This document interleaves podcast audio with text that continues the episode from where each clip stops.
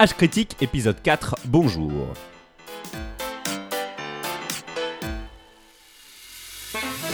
Et aujourd'hui, pour ce nouveau numéro d'un podcast enrichi à l'esprit critique, avec de vrais morceaux d'humour pourri, Et qui fait du bien à l'intérieur. je suis content d'avoir avec moi autour de cette table Adrien, Bonjour Jean. Alex, Salut Jean. David, Bonjour Jean. Maude Hello Jean, et Marc, notre premier invité. mon invité de Marc. Bonjour à tous. Bonjour Marc.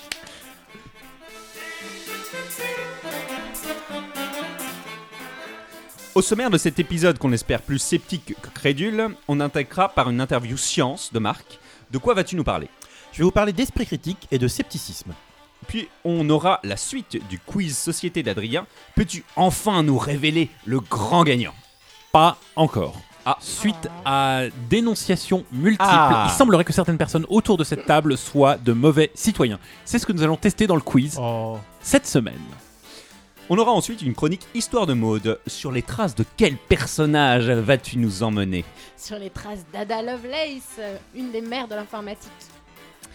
Et Marc reviendra avec un instant culture. Quel sujet vas-tu aborder? Alors je voudrais vous parler du jeu de société moderne.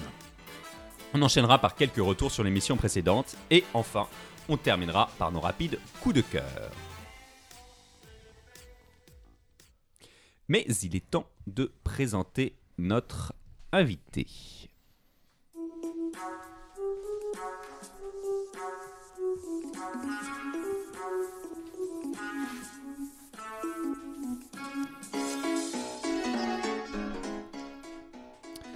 Marc, qui es-tu? Alors, je suis avant tout un assoiffé de connaissances, un curieux de tout, et ce depuis tout petit. J'aime beaucoup les fictions, et encore plus la science-fiction, mais j'ai aussi une envie profonde de savoir le vrai, et donc une attirance plus particulière pour l'histoire et les sciences. Alors au fil de mes découvertes, je me suis vite rendu compte qu'il y avait des connaissances qui en étaient pas vraiment, voire pas du tout. J'ai donc très tôt, vers l'âge de 12 ans, je pense, développé une méfiance, un esprit critique vis-à-vis des discours des adultes et même de mes lectures. Il fallait faire le tri. Et au début, je n'avais pas forcément les bonnes méthodes, que ce soit pour moi-même ou pour en parler avec les autres. Avec l'arrivée d'Internet, car euh, oui, j'ai d'abord grandi sans Internet, j'ai pu accéder à davantage de contenus dits sceptiques et même rejoindre toute une communauté de personnes partageant les mêmes centres d'intérêt et la même volonté de vigilance, d'esprit critique. C'est ceux que j'appelle les sceptiques. Est-ce que tu pourrais nous définir rapidement ce que tu entends par esprit critique ou scepticisme? Alors, rapidement, c'est difficile, mais je vais essayer. En fait, dans la communauté sceptique à laquelle j'appartiens, on peut trouver différents termes ou expressions qui désignent soit la communauté elle-même, soit les activités que l'on pratique, ou encore la discipline intellectuelle, la philosophie qui nous rassemble. Et tous ces termes sont souvent polysémiques, pas acceptés par tout le monde, et pas tous strictement équivalents. Alors Jean, je te propose d'essayer de faire le tour des principaux, et de te donner la compréhension que j'en ai moi. Ça nous permettra de ne pas trop mal cerner le sujet, je pense. Bah, Parfait. Donc commençons par le terme sceptique, puisque tu te présentes comme étant un sceptique, c'est bien ça? Oui, c'est ça, je suis un sceptique, c'est le terme que j'ai fini par adopter pour moi-même. Je me considère comme étant un sceptique, membre de la communauté sceptique francophone. Alors déjà, ce terme a malgré tout un défaut. Et comme c'est le cas de tous les termes utilisés, il a bien fallu que j'en retienne un. Alors je vous dirai pourquoi celui-là en conclusion de ce tour d'horizon.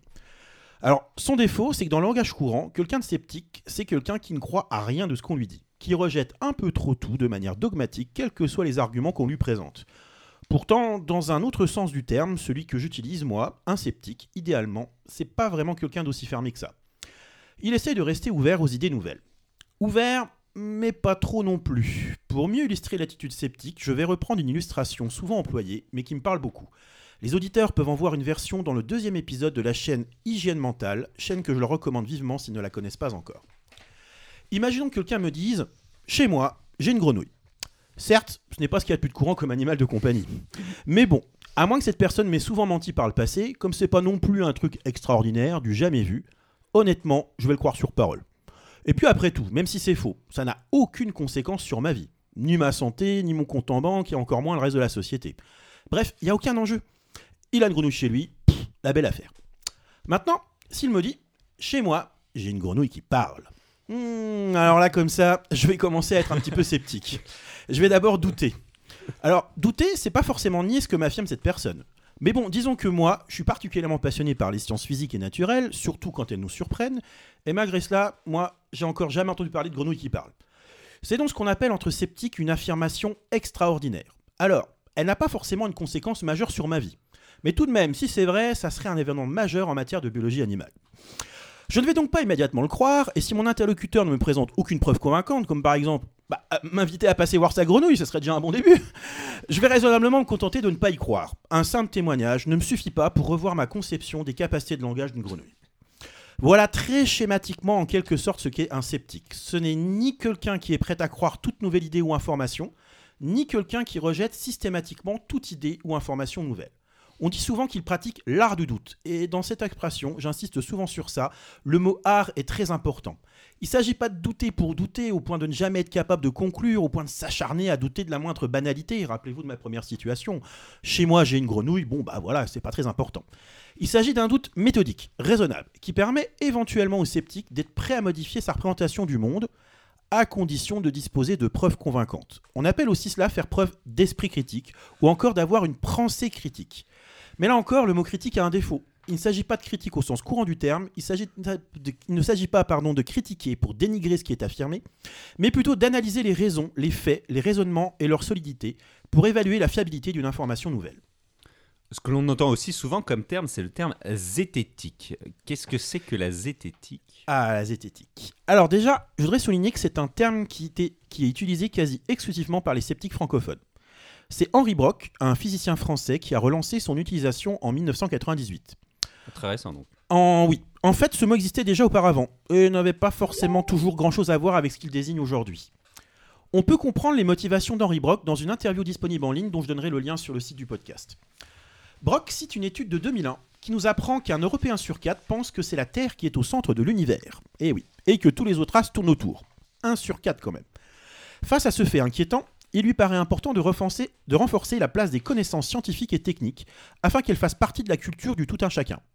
Et pour cela, il pense qu'il faut mieux faire connaître ce qu'est la science et qu'au final, il est plus facile de faire comprendre ce qu'elle est en montrant ce qui n'en est pas, en apprenant à distinguer la science d'un côté et les pseudosciences de l'autre. Alors de là, la zététique s'est longtemps intéressée à l'analyse de phénomènes prétendument paranormaux, qui peuvent être présentés par certains comme étant scientifiquement établis. Par exemple, oui, c'est David, ah. je, t'interromps en, un mot, peut-être une mini-mini définition de pseudoscience en quelques, en quelques mots au passage. Euh, le... Alors, je dirais que c'est un petit peu comme euh, certaines boissons, tu vois, il y a le whisky et puis il y a le Canada Dry. Le Canada Dry, au départ, c'était fait pour avoir la couleur du whisky, ça c'est fait pour avoir le goût du whisky, mais c'est pas du whisky. La pseudoscience, c'est un peu ça. Ça ressemble à la science, ça en imite ses codes, mais en général, il y a toujours quelques défauts dans la cuirasse qui font que ce n'est pas de la science et que ça produit des choses en lesquelles on ne peut pas avoir confiance. Voilà. Alex, tu voulais il me semblait, tu me corrigeras Marc si jamais c'est pas le cas, mais dans la, dans la pseudo-science, il y a quelque chose qui était important, c'était qu'il y avait des démarches de tromperie. Qu'on essaie vraiment de ah. s'approprier les codes de la science. Alors là-dessus, je serais plus indulgent, tu vois, parce que il y a effectivement des démarches de gens qui cherchent à tromper et à faire semblant de faire de la science pour essayer de convaincre de choses dont ils sont déjà convaincus avant même d'avoir vu les preuves. On va en parler un petit peu plus loin. Et il y a aussi des gens qui sont tout simplement honnêtes, qui s'y prennent mal, qui font de la mauvaise science parce qu'ils ne sont pas très doués. Tout à fait, mais là-dessus, pour moi, j'aurais pas mis l'expression pseudo-science. Mais peut-être que c'est. Euh, enfin, bon, je sais pas. Voilà, c'est. C'est des de clocher, peut-être, effectivement. Voilà, tout à fait. Je vais essayer de revenir à la zététique. Alors, la zététique, ça s'est longtemps intéressé à l'analyse de phénomènes prétendument paranormaux, qui peuvent être présentés par certains comme étant scientifiquement établis, je disais. Par exemple, des magnétiseurs, des sourciers, des voyants, des astrologues revendiquent que leur discipline est scientifique et que leurs capacités sont réelles. Alors, Henri Brock, avec Gérard Majax, un célèbre illusionniste français, il a créé le défi zététique international. Il proposait une somme importante, 500 000 francs, 1 million de francs, par la suite 200 000 euros, pour quiconque ferait une démonstration, dans des conditions expérimentales contrôlées tout de même, d'un phénomène paranormal. C'est une version française du 1 Million Dollar Paranormal Challenge que propose James Randi, un sceptique et illusionniste nord-américain. Son prix doit être à 1 million de dollars, je crois. Aucun de ces défis n'a jamais été réussi avec succès, je pense qu'on en aurait entendu parler. Quelle surprise et, voilà. et donc la zététique, c'est d'abord une discipline d'initiation à la démarche scientifique à travers l'investigation scientifique des phénomènes réputés paranormaux. Ce que je trouve personnellement surprenant, c'est que ce n'était qu'un support pédagogique au départ, support qui peut prêter à sourire pour certains, Et ça fait encore l'objet finalement de controverses parfois violentes. En fait, le paranormal lui-même est également un sujet d'étude et de débat en soi. Pour finir, il faut dire que ceux qu'on nomme par abus de langage les zététiciens s'intéressent maintenant à un panel de sujets bien plus large. Il y a par exemple de nombreux sujets en lien avec des débats de société dans les domaines de la santé et de l'environnement, qui sont de fait des domaines où la science est très souvent méconnue, pour ne pas dire bafouée, dans le débat public. Justement, avant d'aborder les enjeux du scepticisme dans la société, peux-tu nous parler un peu du rapport entre le scepticisme et la science? Alors je vais essayer de pas trop m'étendre, mais je trouve qu'il est important de vous parler des acceptions du mot science telles que les présente Guillaume Lecointre, un sceptique spécialiste français de la théorie de l'évolution. Sa première acception nous dit que la science, c'est l'ensemble des résultats et des connaissances à une époque donnée. C'est tout ce que l'on sait grâce à la science. Bon. Dans la deuxième, il présente la science comme étant une communauté avec ses institutions. La science se compose alors des scientifiques eux-mêmes, des universités, des académies, des agences sanitaires et bien d'autres institutions encore.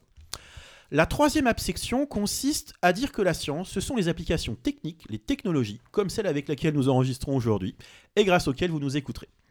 Et enfin, la quatrième acception donnée par Lecointe consiste à définir la science comme étant un contrat d'explication collective et rationnelle du monde réel. Dans cette dernière acception, sceptique, euh, et voilà, je me perds. Alors, hésite pas à ralentir très légèrement le rythme. Euh, D'accord. T'es pas pressé. euh, le... Dans cette dernière acception, la science, c'est donc avant tout une démarche collective avec des règles qui permettent d'expliquer le monde matériel dans lequel nous vivons. Alors dans toutes ces versions, il y a des liens entre le scepticisme et la science. Face à certaines affirmations extraordinaires, les sceptiques iront chercher les connaissances disponibles, à voir si des études scientifiques publiées corroborent ou non ce que l'on nous dit. Ça, c'est une première, un premier lien important. Et comme elles peuvent être nombreuses, ces sources, elles peuvent être même être contradictoires, nous nous en remettrons, s'il existe, au consensus qui prévaut au sein de la communauté scientifique qui travaille sur le sujet questionné. Ce consensus peut être formalisé par des institutions et rendu accessible dans des rapports ou des recommandations, on peut même en trouver un certain nombre en ligne. L'existence des nombreuses applications techniques nous servent essentiellement à rappeler à ceux qui contestent la science que la science, ça marche. Toutes ces applications sont les preuves bien tangibles de l'efficacité de la science pour produire quelque chose, même si en effet toutes ces applications ne sont pas toujours positives. Pour finir, lorsqu'on examine la qualité d'une preuve, d'une étude, on va vérifier si elle est conforme à la méthode, à la démarche, et donc à ce fameux contrat d'explication collective et rationnelle du monde réel. Et pour ceux qui font de la zététique dans des, associations comme l'Observatoire zététique, c'est la démarche qu'ils utilisent pour établir des protocoles et réaliser des expériences qui tiennent la route. Et c'est bien cette dernière formulation qui correspond vraiment à ce qu'est la science. Elle est la meilleure façon avec laquelle l'humanité, plus précisément la communauté scientifique, produit des connaissances qui peuvent être pour certaines débouchées sur des applications dans notre quotidien. Certes, ce ne sont pas les mêmes méthodes concrètes de travail quand il s'agit de tester l'efficacité d'un vaccin que lorsqu'il s'agit d'étudier les particules élémentaires de la matière ou les prétentions d'un télépathe. Il y a cependant des fondamentaux communs à toute activité scientifique et je vais terminer de répondre à cette question en évoquant un de ces fondamentaux. C'est le scepticisme sur les faits, le scepticisme scientifique, qui est un des piliers du contrat du chercheur. Tout chercheur doit être capable de douter, et de douter avant tout de lui-même. Il doit être prêt à se conformer aux preuves que sont les résultats des expériences, quelles qu'en soient les conséquences sur ses idées préconçues, sur ce qu'il s'imaginait trouver, donc dans son travail de recherche, et ça rejoint un peu ce que disait Alex tout à l'heure, des gens qui font de la pseudoscience ont tendance à oublier cet aspect des choses et à vouloir absolument avancer vers ce dont ils veulent nous convaincre sans se conformer aux faits. Il y a donc une forte adhérence entre scepticisme et science, et pour la résumer, je dirais que la science repose en partie sur le scepticisme, le scepticisme scientifique, et que le scepticisme dont je me revendique moi, et qu'on peut appeler zététique aussi si ça vous dit, c'est la conjonction de la science et de l'esprit critique. Et donc finalement, pourquoi as-tu choisi de retenir le terme de sceptique? Alors, comme je te le disais, le terme zététique est quasi exclusivement francophone, et sans que je puisse vraiment t'expliquer pourquoi, sa sonorité évoque à beaucoup davantage un nom de nos sectes que autre chose. Alors, il semblerait que les mots qui commencent par un Z, on doit pas être très habitué, sans doute, j'en sais rien, mais c'est un reproche qu'on me fait souvent. Ce qui fait donc deux défauts majeurs pour ce terme, son côté strictement français, francophone, disons, et, et, ce, ce nom qui amalgame sonne pas étrange. Voilà, cet amalgame avec un, un courant qui serait un petit peu sectaire. Alors, il y en a certains qui vont aussi se dire rationalistes. Alors, le rationalisme, ça met énormément en avant la raison et la logique au-dessus de tout. Alors, la validité des raisonnements est essentielle dans la démarche sceptique, toutefois, dans la définition du rationalisme, il manque pour moi le rapport au monde matériel qui nous entoure et donc à la science et à l'expérimentation. Et de fait, j'ai rencontré de nombreuses personnes se présentant comme rationalistes et qui contestent certains fondamentaux de la démarche scientifique. Ça, ça me pose problème à moi en tout cas. On pourrait aussi parler de cartésianisme, d'esprit cartésien. C'est une expression qu'on retrouve assez souvent dans le langage courant. Et il est vrai qu'à la base, on trouve chez Descartes une philosophie qui allie cette fois la raison et la science de manière explicite. Cependant, il existe dans cette philosophie et chez Descartes lui-même un certain nombre de positions critiquables qui rendent cette référence problématique et je ne vais pas m'étendre plus que cela aujourd'hui. Bref, le terme sceptique n'est pas parfait non plus, je l'ai dit auparavant, mais il présente tout de même un avantage énorme, c'est sa dimension internationale. Son équivalent anglophone, skeptics, est largement employé à travers le monde et on arrive toujours à identifier une ressource avec ce terme-là. D'accord. Parfait. Je pense qu'on en a assez du côté du vocabulaire. Et je voudrais maintenant te demander en quoi adopter une démarche sceptique est-il utile pour la société? David, Maude, Alex, Jean, Adrien. Vraiment, il faut que je vous dise quelque chose d'important pour moi. Je pense profondément que nous en sommes à un âge critique. voilà, donc c'était une remarque exagérément solennelle et dramatique, mais en réalité, je plaisante pas. Euh, je suis conscient qu'il existe de très nombreux critères objectifs qui tendent à démontrer qu'à de très nombreux égards, l'humanité ne s'est jamais aussi bien portée. Pour vous en convaincre, si vous êtes de ceux qui pensent que c'était mieux avant, je vous invite d'urgence à aller voir la page Facebook Science Pop. En tout cas, moi, c'est quelque chose qui me parle vraiment, et vous y trouverez une série d'infographies avec le hashtag pas mieux avant. Il y en a déjà environ une trentaine, et c'est vraiment très instructif. Bon, à part cette parenthèse, je suis donc conscient que sur de très nombreux sujets, sur énormément de sujets même, ce n'était pas mieux avant. En revanche, j'ai de plus en plus de doutes sur le fait que ce soit mieux demain.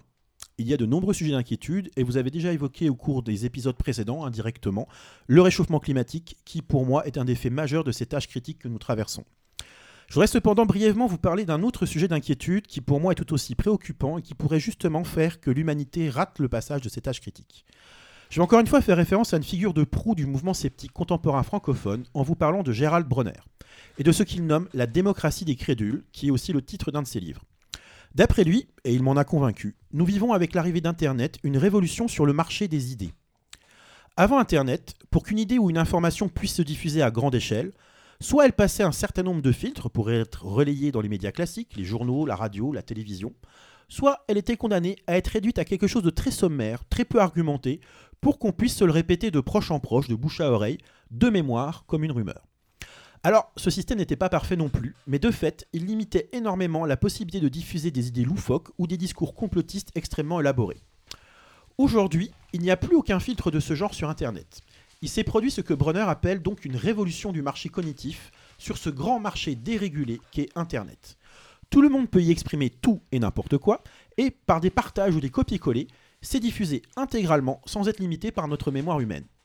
Et les sceptiques ne sont pas à leur avantage sur ce marché, ce qui s'explique en partie par la loi de Brandolini. Alors c'est pas une loi au sens euh, science physique du terme, mais c'est quelque chose qui est sociologiquement plutôt avéré.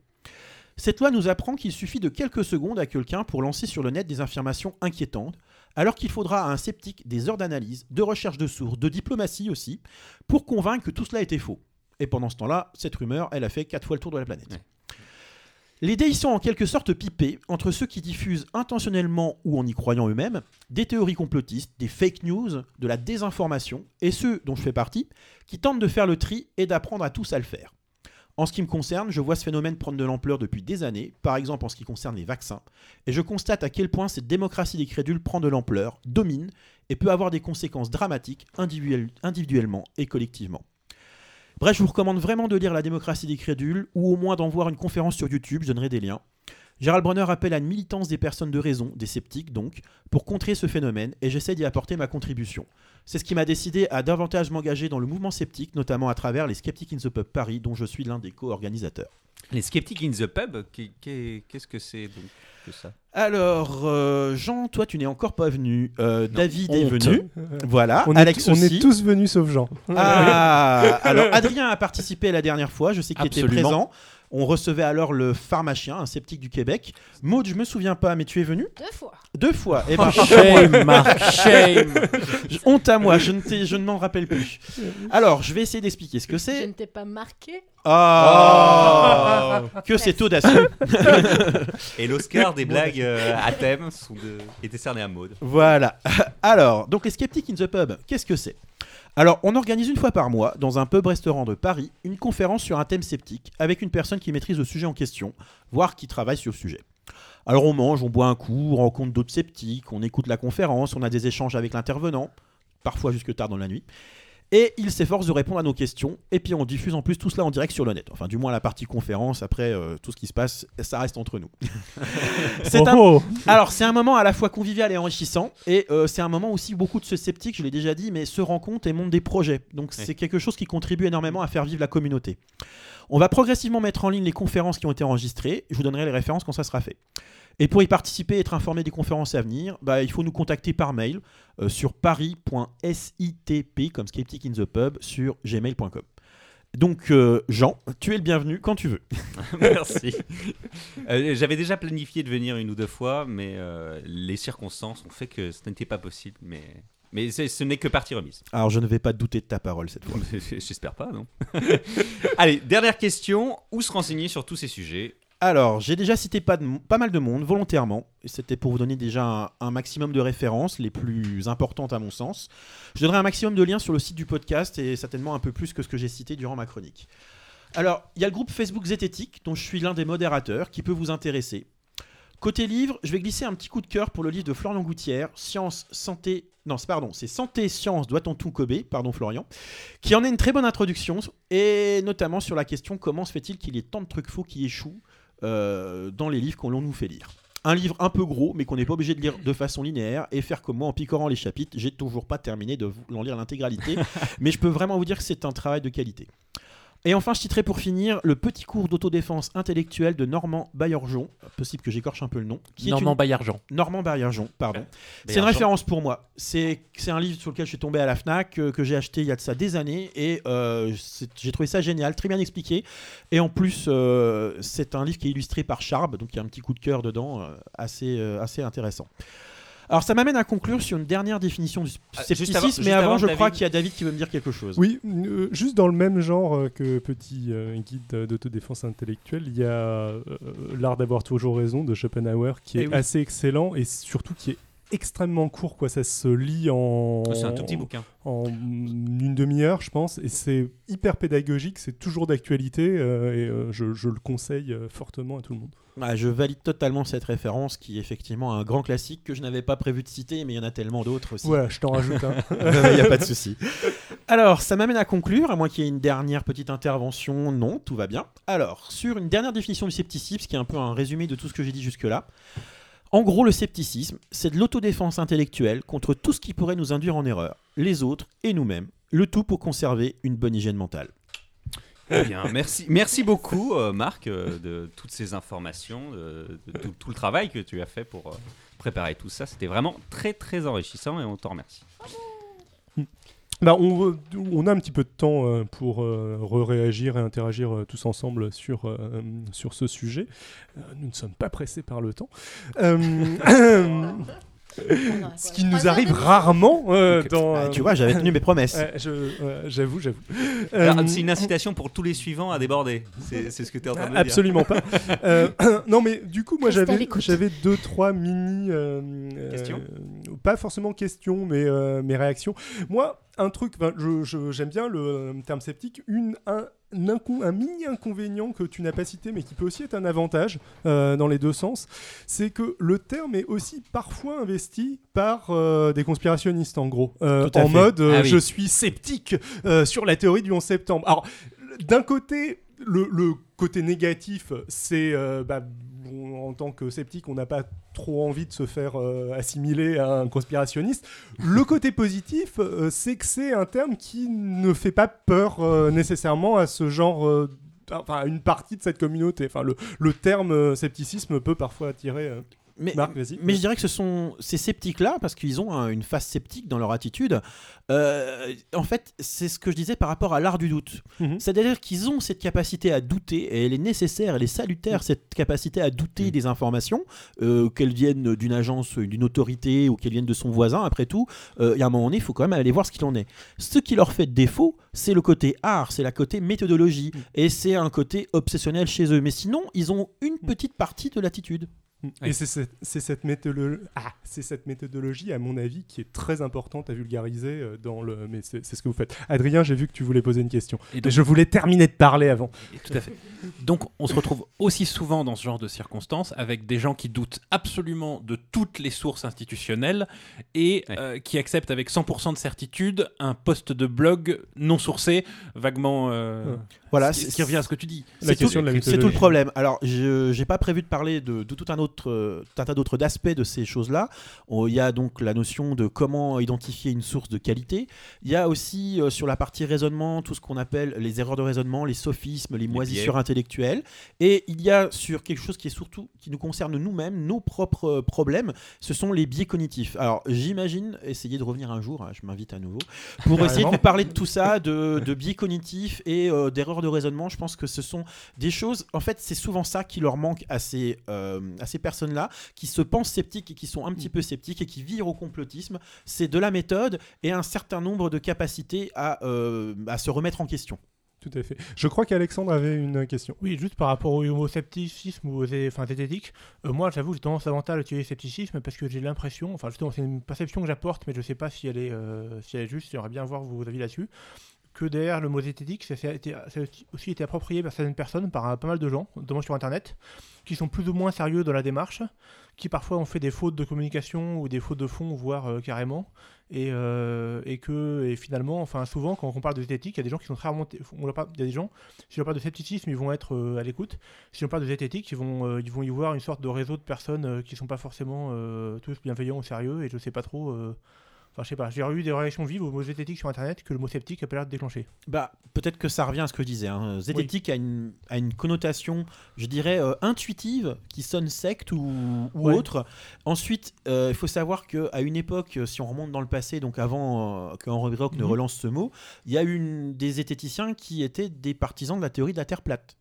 Oui. D'accord. Euh, par exemple. dans le camp adverse. Quoi. Donc euh, c'est pour ça que, mais en fait, je- j'ai essayé de vous le dire hein, dans- au cours de, de mon, ma chronique, c'est que tous les termes ont un défaut. Le rationalisme, il est, mais il y a des gens qui utilisent le rationalisme avec des raisonnements purement théoriques pour démontrer que Dieu existe, par exemple.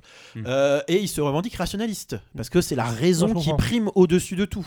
Donc à chaque fois, il y a toujours moyen de dévoyer les choses. Donc à un moment donné, je me suis dit, il faut quand même que je retienne un terme, et j'ai choisi ce sceptique, euh, sceptique qui est international. Au moins, on a à peu près une capacité à se reconnaître les uns les autres.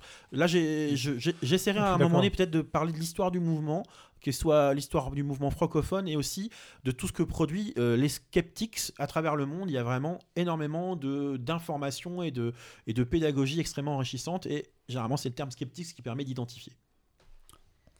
Eh bien, merci beaucoup, euh, Marc, euh, de ta présence et de tous ces échanges. Adrien, tu nous fais la suite de ton quiz politique? Et nous attaquons maintenant le quiz républicain.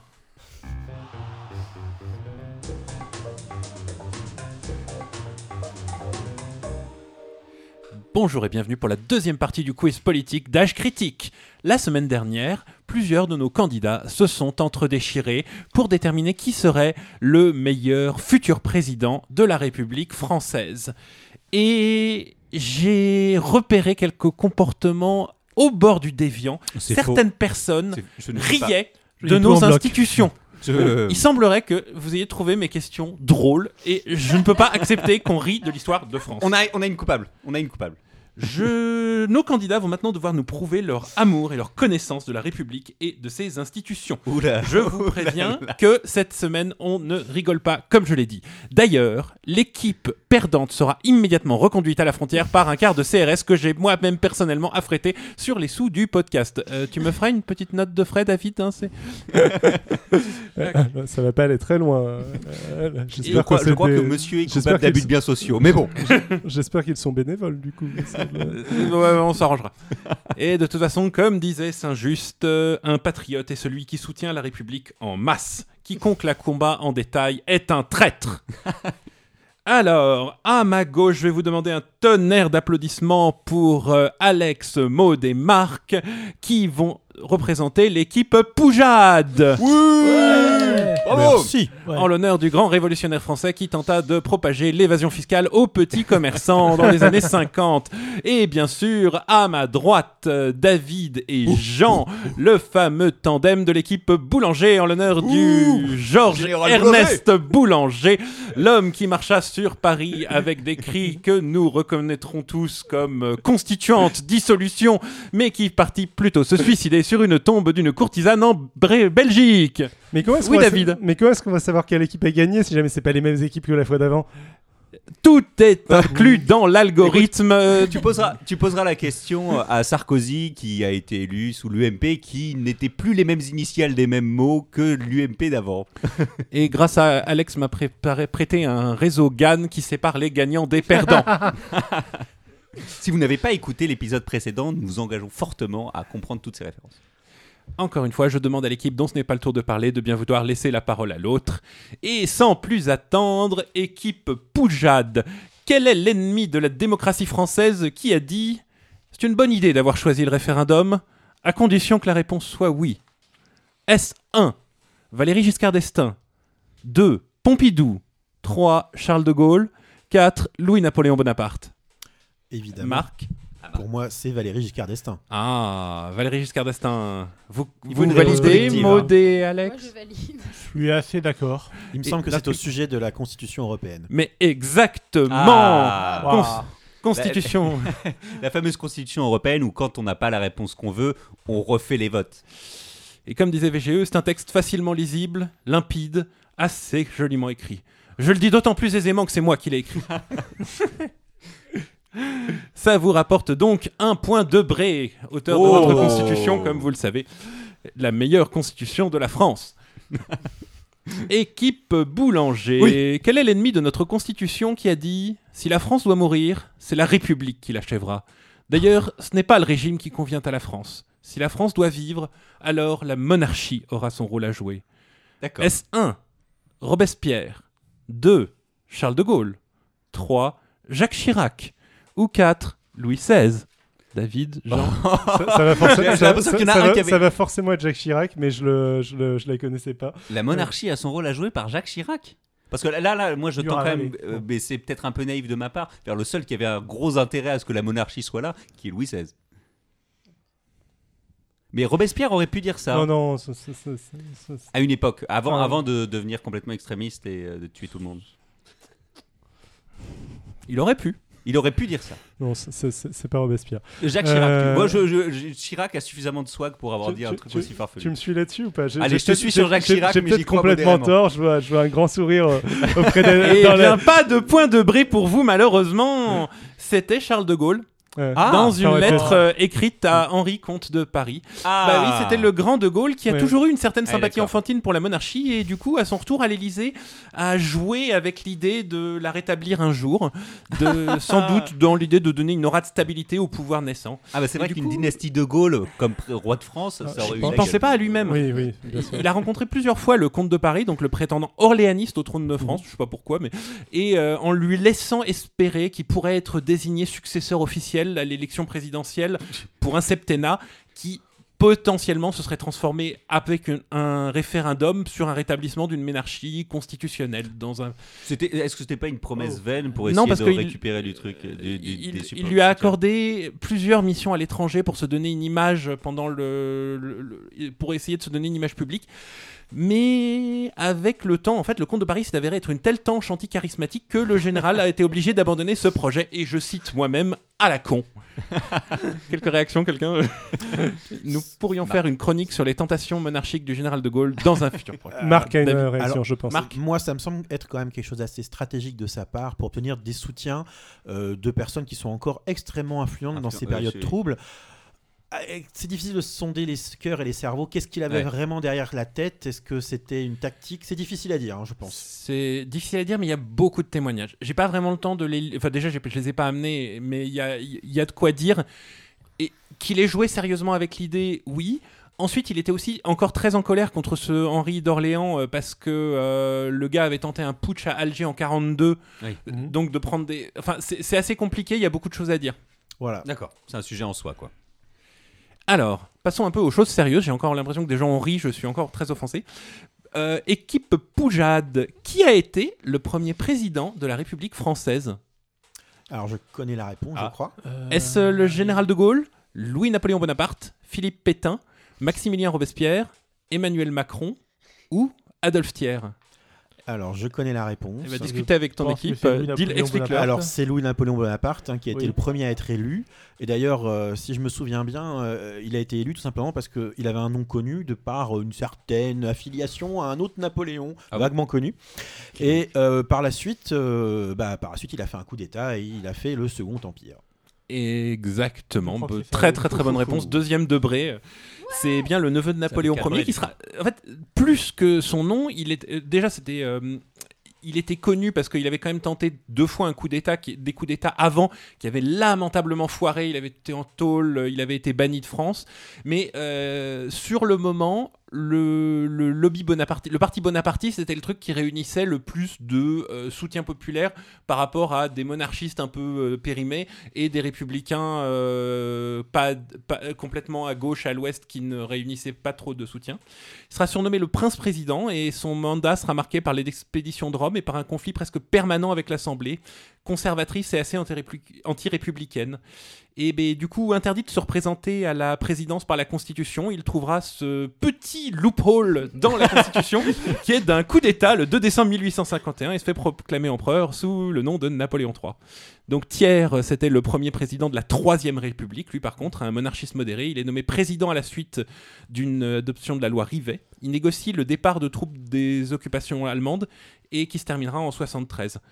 Et ben, fatigué par la discorde entre les légitimistes et les orléanistes, Orléanistes. toujours ça, il Ouais. va finalement se rallier à la République en cours de mandat et devra démissionner ayant changé de parti euh, face à l'hostilité de l'Assemblée nationale. Elle-même majoritairement re- favorable à un retour de la monarchie. Mm. Que- qui ne s'est pas produit justement euh, grâce à ce que tu viens de, de Voilà. dire. À Les- le les fait gars- qu'ils étaient trop cons pour se mettre d'accord. J'apprécie cette. euh, J'approuve cette euh, description. Un joueur d'avis d'une question particulière pour vous. Ouais. Et- Pouvez-vous me dire qui a été le maire de Paris ayant précédé Jacques Chirac Ouais, ouais, il nous a saoulé avec ça. il y a Ah putain semaines. merde euh, mais oui Ha euh, putain euh, euh, C'est vous le, les, oui, les, hussards, les hussards noirs de la République euh, bien évidemment Euh, Quelqu'un pour lui son- rappeler son nom m'é- m'échappe à l'instant mais euh, je, il va me revenir j'ai partagé ça sur, euh, sur Facebook Ah il y a oui. pas longtemps Euh, Ben oui, bravo, joueuse Maude, citoyenne Maude. qui ça merci. C'était Jules Ferry. Jules Jules Ferry. Ferry. Et- Alors, je peux raconter euh, pourquoi? En, en gros, pendant longtemps, il n'y a pas eu de, de, maire de, de maire de Paris, entre autres euh, parce que, euh, si je ne m'abuse, Jules Ferry a été maire de Paris juste avant la Commune, ce qui euh, a donné envie, euh, enfin la commune ayant donné envie lors de l'établissement de la Troisième République, qui était à la base euh, une république euh, transitoire pour aboutir à la monarchie quand ceux-ci, quand les monarchistes se mettraient d'accord. Bien évidemment, les gens qui ont créé cette république et qui ont mis en place les institutions à cette époque n'avaient absolument pas envie d'avoir un maire de Paris, d'avoir un quelqu'un élu dans une zone de ultra de gauche révolutionnaire euh, qui, pour- qui euh, puisse avoir une légitimité qui euh, conteste euh, celle du pouvoir en place. Eh bien donc, équipe Poujade, maintenant la vraie question. Ouais. Combien de fois l'institution de la mairie de Paris a-t-il été supprimée? Est-ce A, une fois B, deux fois C, trois fois D, quatre fois F, six fois Il avait pas cinq. je crois que j'ai oublié le E. Euh, euh, euh, La, la question c'était combien de fois euh, Le poste de maire de Paris a-t-il été supprimé? D'accord. Parce que Au moins une, du coup. Mais... au moins une. Ah bah oui, ouais, on vient d'en parler. Vous pouvez m'en citer. Je, je peux accorder des points euh, bonus si vous pouvez juste me dire une autre fois où elle a été supprimée peut-être ou. Euh, euh, même quand on est l'équipe adverse ou c'est réservé aux poujadistes Non mais c'est vous là. Ah c'est nous? Euh, vous ah, vous trompez. ah, Ah, pardon Bah, t'as- il y a une poujadiste. là. On, on vérifiera l'enregistrement mais... euh, Absolument. Je demande à ce Il y que avait les une points qui question sont pour pris moi. là. Je venais de vous poser été- une question, c'était l'équipe boulanger. Ah Mes excuses. Il y a au moins euh, après la, enfin lors de la l'occupation ou euh, Alors, non. la question c'est combien de fois le, le poste de, maître- de maire de Paris maire a, a été supprimé. a-t-il été supprimé? Co- Comme David l'a dit, il a été supprimé lors de la Commune, Mm. il a été rétabli sous V- Valéry Giscard d'Estaing. Exactement. Donc, Donc euh, il y Chi- avait, Chirac. pendant Ah, l'occupation, il n'y avait pas de maire de. Paris. Donc d'accord. euh, pendant l'occupation, il n'y avait pas de maire de Paris.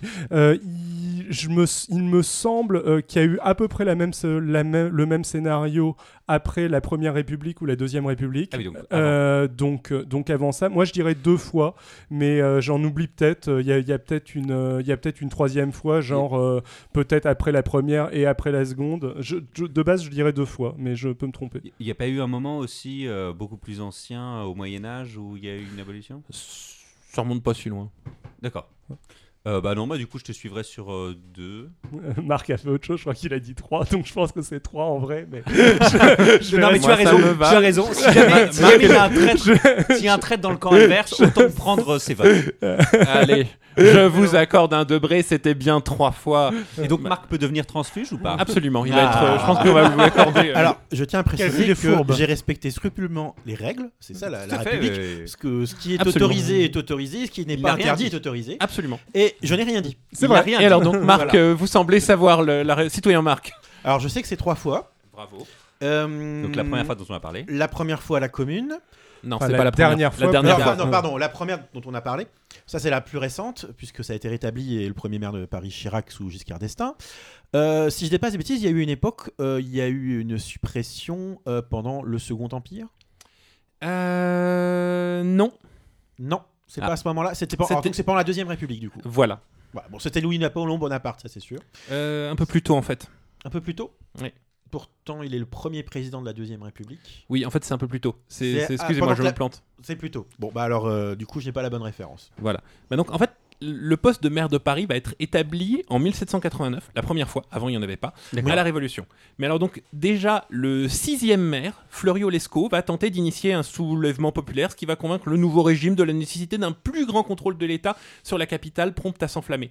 Et en fait, l'histoire de, des maires de Paris, c'est l'histoire des régimes euh, ce successifs, terrifiés de Paris, Ouais. qui est une poudrière, qui est quelque chose qui euh, ne peut pas Tout à fait. Il y, a- il y Et avait, donc- il y avait une question avec des murs il- aussi. Je euh, pense qu'il y a une espèce de tradition qu'en étant maire de Paris, maire de la capitale, on se sent un maire pas comme les autres et presque un potentiel chef d'État vu qu'on est déjà le chef de la capitale. Totalement ça. Mm. Et c'est ce qui a terrifié tous les. Et donc ce sera rétabli le 24 février 1848 lors de la révolu- révolution de 48, mais ce sera également resupprimé le 19 juillet de la même année lors des journées de juin. Et oui, être maire de Paris, ce n'était pas un métier d'avenir à l'époque. Donc comme vous le disiez, sous la Second Empire, l'essentiel du pouvoir municipal sera entre les mains du préfet de la Seine, nommé directement par le gouvernement. Mm. Et cette charge sera notamment occupée pendant près de 17 ans par le baron Haussmann. ah, Voilà. Mm, mm, mm. Qui a fait les grands boulevards. Histoire de bien pouvoir mater les insurrections. Et donc, pour l'histoire de la commune, c'est que le poste n'avait été rétabli que depuis 1870, en fait, lors de la grande déroute face aux Prussiens, à la veille du siège de Paris, sur une proposition de Gambetta. Euh, Louis Arago sera élu par acclamation le 4 septembre. Il ne sera pas candidat à sa réélection le 15 novembre de la même année, un mandat qui dure un peu plus d'un mois et demi. À sa place sera élu Jules Ferry, donc il est le deuxième maire, qui tente difficilement d'assurer le ravitaillement de Paris pendant le siège, ce qui lui vaut son surnom de Ferry Famine. Petite, Petit surnom Ouais, ouais. amical de la, de la part des Parisiens. Mais dès ce mandat, il instaure une commission sur l'enseignement qui promeut la gratuité et l'obligation et préfigure ses futures lois scolaires. Du coup, c'est pour ça qu'il y a autant de lycées Jules Ferry tout partout. Exactement. Il, enfin, plus tard, il a fait d'autres trucs ensuite. hein. Mm. Il fuit la capitale au La premier jour de l'insurrection. tout ça, tout euh, ça. mais il restera officiellement maire jusqu'au 5 juin parce que personne n'avait pensé à le dénommer. Alors, euh, On en est où des scores Attends? Eh ben, un Debré contre deux Debré. Équipe Poujade. Là, c'est bon. Marc, vous restez avec eux parce que vous répondez, vous répondez bien. Et vous allez revenir après. en quelle année, le trahison 14 éclair. juillet, a-t-il été officiellement déclaré fête nationale française? Est-ce 1 en 89, Non. 1789, 1790 ou 1880 ou 1980 ou 2018 Alors, Derrière la réponse, le 14 juillet commémore le 4, le 14 juillet 1790. voilà, la Ah, fête de la nation en réalité. Et fédération. non, Vous en êtes vraiment la sûr. Oui, Tout à fait. Mais après, écoutez, écoutez bien. instauré- C'est plus compliqué que ça. a été Le- le- instauré oui en c'est un peu 80 plus compliqué, mais bon. Alors, c'était instauré en 90 ou plus tard Je sais rien. 1880. j'ai dit 1880 aussi, ou 1980. 1880. Vous dites 1880 Moi, je dis 1880 en tout cas. Citoyenne Mes Maud camarades. C'est la moyenne. C'est bien. J'ai à l'impression citoyen qu'il y a un Marc, homme providentiel Je, dans cette je sais que c'est du campagne. 19e siècle. Je fais confiance au fait. citoyen Marc malgré sa, sa grande volatilité et ses trahisons euh, multiples. Alors, euh, Coup mais d'état, vous coup savez pourquoi euh. du coup, euh, citoyen Marc? Alors, euh, 1880, honnêtement, je ne sais plus pourquoi ils l'ont établi à ce moment-là, mais en tout cas, dans le souvenir que j'en ai, c'est qu'effectivement, ça ne faisait pas référence à la prise de la Bastille, mais plutôt à la fête de la Fédération qui avait eu lieu un an plus tard et qui symbolisait une espèce de, moment de la Révolution française où il y avait encore une forme d'union nationale entre euh, le pouvoir monarchique ancien, le pouvoir révolutionnaire actuel. Mais peut-être que c'est encore plus subtil que ça. Et bien alors avec la République française, comme toujours, la réponse est c'est en fait beaucoup plus compliqué et un peu plus con que ça. Euh, donc sous la Révolution, le 14 juillet, la fête de la Fédération qui sert à célébrer justement la, la réconciliation entre le peuple et le roi, ce n'est qu'une des nombreuses fêtes révolutionnaires. On célèbre chaque année plutôt la fête de la fondation de la République, qui est le premier vendémiaire, c'est-à-dire le 20 septembre. Ensuite, on passe sous Napoléon, qui lui euh, fait oublier le 14 juillet et tout ça, parce que euh, le retour de l'ordre, blablabla. Donc Napoléon, lui, établit la Saint-Napoléon le 15 août comme fête nationale. Ah, ça, je savais pas. Hein Logique, c'est culotté quand même. C'est pour ça que c'est un jour férié du coup. Cet homme a le sens de la communication. C'était déjà une fête païenne avant, mais donc et euh, le 14 juillet, fête subversive n'est plus commémorée de 1804 à 48. David, Ce qui est fou, c'est la modestie de, cette, euh, de ce choix. Ouais. c'est ça. Et il y aura, il y a- il y a eu- il a fallu une délégation officielle euh, du pape pour lui, lui rappeler que la 15 août c'était aussi la Saint-Jean qui était elle la, le- la fête euh, vraiment euh, catholique, pour lui demander de la décaler au 14 août. Il me semble qu'il l'a fait, mais j'ai plus sous, sous la tête. Et donc, le 14 juillet ne sera plus célébré que dans des célébrations clandestines. Donc, en 1849, une fête nationale est célébrée le 4 mai, jour anniversaire de la proclamation de la République par l'Assemblée Oui. nationale constituante. Mais évidemment, là ensuite, on arrive directement sous Napoléon III, qui rétablira la Saint-Napoléon dès le retour de l'Empire. Ah, ah oui, c'est vrai. Donc, c'est enfin en 1879 que la Troisième République naissante cherche une date pour servir de support à la fête nationale républicaine. Seulement, comme David l'avait dit, fête euh, euh, Troisième République royaliste. Donc, beaucoup de dates sont envisagées. Si la 14 juillet 89, prise de la Bastille, est jugée par certains parlementaires comme une journée trop sanglante, la fête de la Fédération en de quatre- 14 juillet 90, elle permet d'atteindre un certain consensus. Cette date à double ac- acceptation permet d'unir tous les républicains et les royalistes.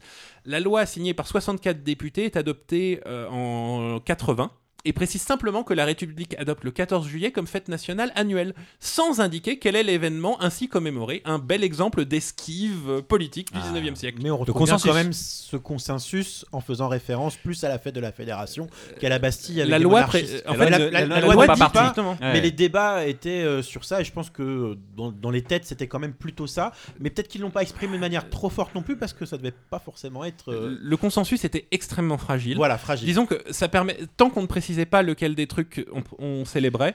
Chacun pouvait y voir le sien. Exactement. Ceci dit, moi, de ce dont, je me consensus. sou- ce dont je me souviens de mon éducation, c'est qu'essentiellement, on nous parle du 14 juillet, de la prise de la Bastille qui démarre. Oui, mais c'est venu après ça. Oui, oui, c'est venu après, mais actuellement. Mais c'est en cascade. Oui, parce oui. que la fête de la Fédération, euh, à mon avis, elle n'a pas été choisie au hasard cette date au départ. Ouais, complètement.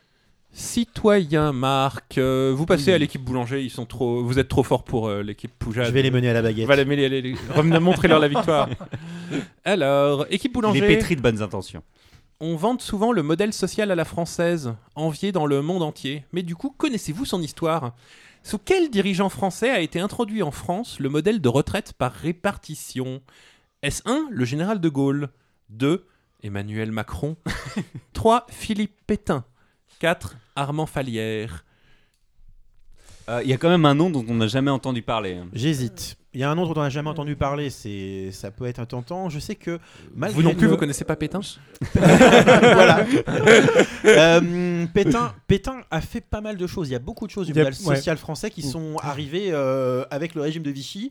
Et c'est- D'ailleurs, c'est un peu dérangeant comme ça, mais malgré tout, c'est Mm. le cas. Après, il y a pas mal de choses qui sont arrivées aussi après. À la Libération, euh, à- À la Libération. à la- oui, et aussi après mai 68. euh, le- Il y a beaucoup de ouais, choses qui sont liées à 45 tout pile. hein. Il y a 45, eu- oui, oui, bien. il y a le- mais la 45 sécurité sociale. si Quar- je dis pas 45, de bêtises. 45 tout pile, c'est pas, c'est pas Charles de Gaulle en fait. Il est pas, il est pas au Non, pouvoir en fait après. Mais il est Euh, très brièvement au pouvoir.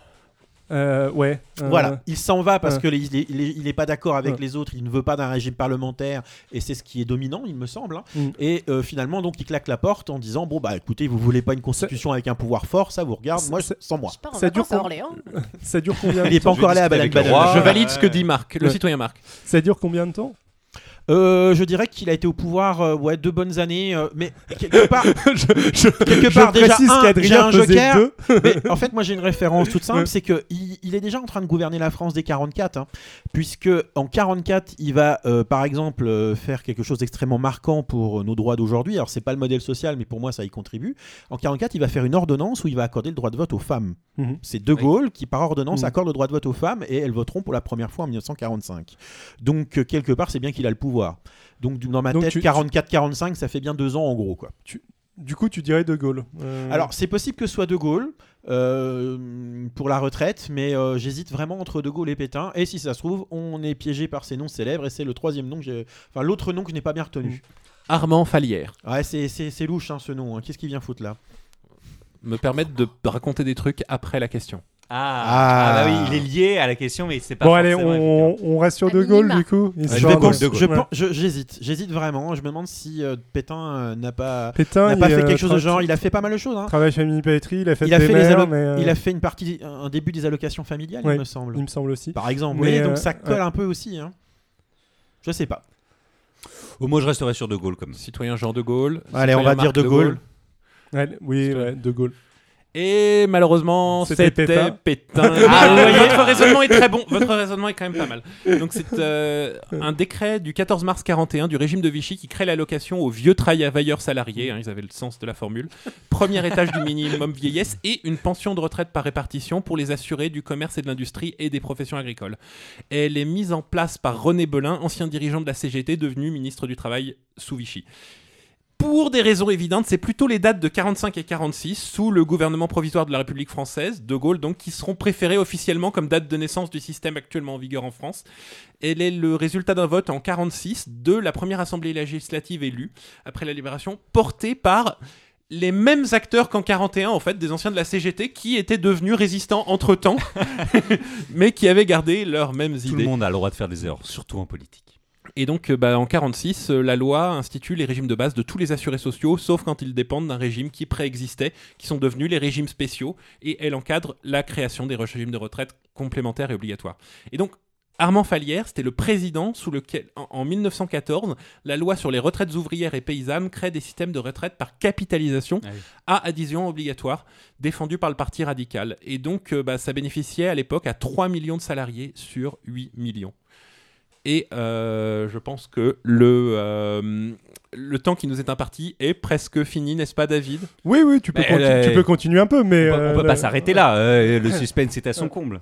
Et ben, donc, on a une dernière épreuve extrêmement rapide pour finir notre grand quiz. Alors, équipe Poujade, ce qui suit est-il une devise française ou un extrait des visiteurs? Montjoie, Saint-Denis, Les visiteurs. Les deux. Bravo Oh là là. C'est une véritable devise de la chevalerie française. Exactement. Exactement. C'est ce qu'on pouvait avoir de devise officielle. la-. C'était le plus proche qu'on puisse si avoir d'une devise officielle du Royaume de France. C'est pour ça qu'ils la prennent dans les visiteurs. tout Mais que simplement. très pas si je faiblis, c'est Ah, complètement ils inventé. ont rien inventé. Que très pas si je faiblis, non, ça c'était inventé. Voilà. Voilà. Ah. Mais Ouais, Montjoie Saint-Denis. C'est. euh, l'ensemble. ouais, ouais. Et d'ailleurs, dans le film, Valérie Lemercier, lorsque le chevalier Godefroy de Montmirail s'exclame comme ça en affrontant du CRS ou des gendarmes, je ne sais plus, euh, elle dit Mais hum, il y a quelque chose qui me chagrine, il vient de donner la citation, euh, la- la- la- voilà, et du coup, elle se met à douter euh, de, pour, de savoir s'il est de sa famille ou pas. Voilà. Ah.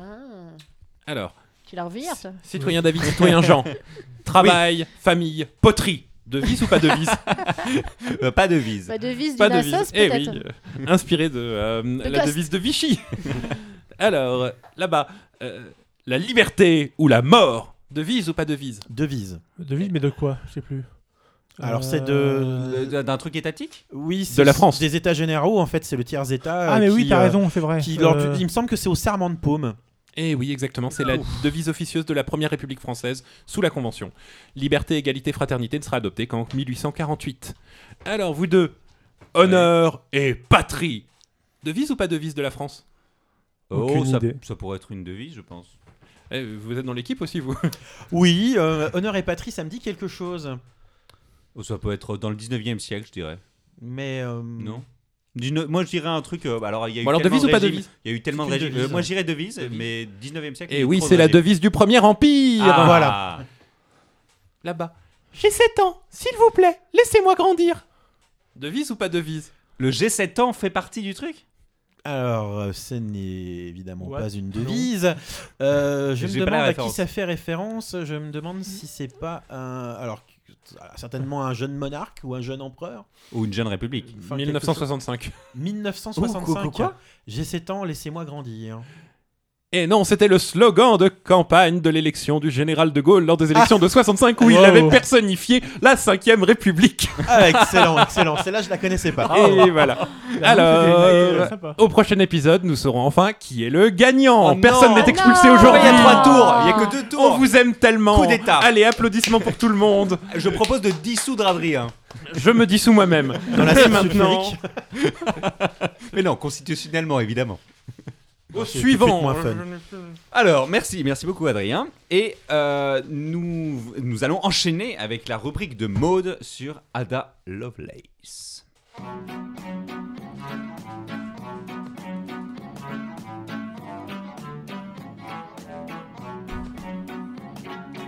Tout à fait, je vais vous parler aujourd'hui d'Ada Lovelace, une des mères de l'informatique, comme je vous le disais, qui a publié le premier algorithme de l'histoire et a été la première personne au monde à entrevoir le plein potentiel de la machine à calculer, le futur ordinateur, à seulement 27 ans, en 1843. Voici donc quelques raisons pour lesquelles tout le monde devrait connaître son histoire. Déjà, Ada Lovelace était connue avant même d'être née. En effet, elle est l'unique enfant légitime du sixième baron de Byron, le célèbre poète britannique Lord Byron, qui à l'époque était connu aussi bien pour ses œuvres que pour les scandales qu'il provoquait. Il avait épousé en 1815 la onzième baronne de Wentworth, Anne Isabella Milbank, passionnée de mathématiques, avec pour seule motivation de se dépêtrer de diverses dettes et rumeurs, dont celle d'inceste avec sa demi-sœur Augusta Leigh, dont la fille Medora, née l'année précédente, est largement considérée comme la fille illégitime de Byron, y compris dans la famille. Ada Lovelace naît donc dans ce contexte sulfureux à Londres, fin 1815, donc l'année de mariage, l'année aussi de la victoire des Alliés à Waterloo, suivie donc de l'exil de, Napoléon, dont on a parlé tout à l'heure sur l'île de Sainte-Hélène. Comble de la provocation, son nom de naissance est Augusta Ada Byron, donc elle reprend le prénom de la demi-sœur de son père et l'objet de cet inceste demi-consenti. Le mariage se passe évidemment mal, avec de la violence, et les parents se séparent au bout d'un an, Ada étant âgée de 5 semaines. Anne Isabella l'emmenant dans sa famille, et Lord Byron ne réclamant aucunement son droit de garde, qui selon la loi anglaise de l'époque lui était pourtant acquis. Puis c'est surtout la grand-mère de Ada qui s'occupa d'elle. Cette séparation fut le scandale de trop pour Lord Byron qui quitte carrément l'Angleterre quelques mois après. Il n'est pas allé à Sainte-Hélène, mais... Ada ne fut pas un reste côté scandale, avec des rumeurs d'adultère et surtout des dettes de jeu phénoménales vers la fin de sa vie, en pariant sur des chevaux. Ce qui est cocasse quand on sait que sa fille, Anne Blunt, 15e baronne de Wentworth, cofonda le très célèbre haras de pur sang arabe Crabet. Ada fut également comtesse par son mariage avec le premier Earl de Lovelace à 19 ans.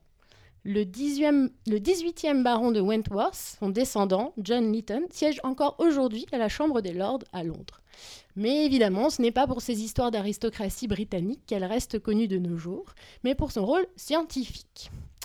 Sa mère étant passionnée de mathématiques et a priori traumatisée par les poètes, elle a tout fait pour euh, que sa fille bénéficie d'une éducation scientifique très poussée, ayant notamment comme professeur Marie Somerville, illustre mathématicienne dont on vous parlera probablement un jour, et Augustus de Morgan, l'un des fondateurs de la logique moderne. Ada se passionne et acquiert un excellent niveau, passant son temps libre d'adolescente à concevoir une machine volante. Grâce à Marie Somerville, elle fait une rencontre à 17 ans qui va changer sa vie. Le mathématicien et inventeur Charles Babbage, je le fais exprès, j'aime beaucoup. je trouve ça joli, Babbage. Qui, lui, travaille déjà depuis 21 ans à la création d'une machine à différence. L'objectif de cette machine, c'est de concevoir de façon automatique des tables nautiques, astronomiques et mathématiques, de façon à éviter toute erreur humaine par fatigue ou ennui, et ainsi obtenir des tables exactes et limiter le nombre d'accidents de navigation.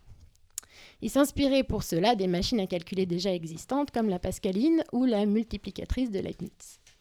Cette machine à différence fascina la jeune prodige Ada Lovelace et ses compétences impressionnèrent Babbage. Ils devinrent donc amis et commencèrent une longue et fructueuse collaboration. Dès 1934, un nouveau projet naît, celui de la machine analytique. Qui s'inspire également du métier à tisser jacquard, inventé en France en 1801, et qui utilise un système de cartes perforées. La machine analytique est actuellement considérée comme l'ancêtre de l'ordinateur. Elle aurait pu être réellement programmable, reproduire des actions en boucle et avoir une mémoire interne.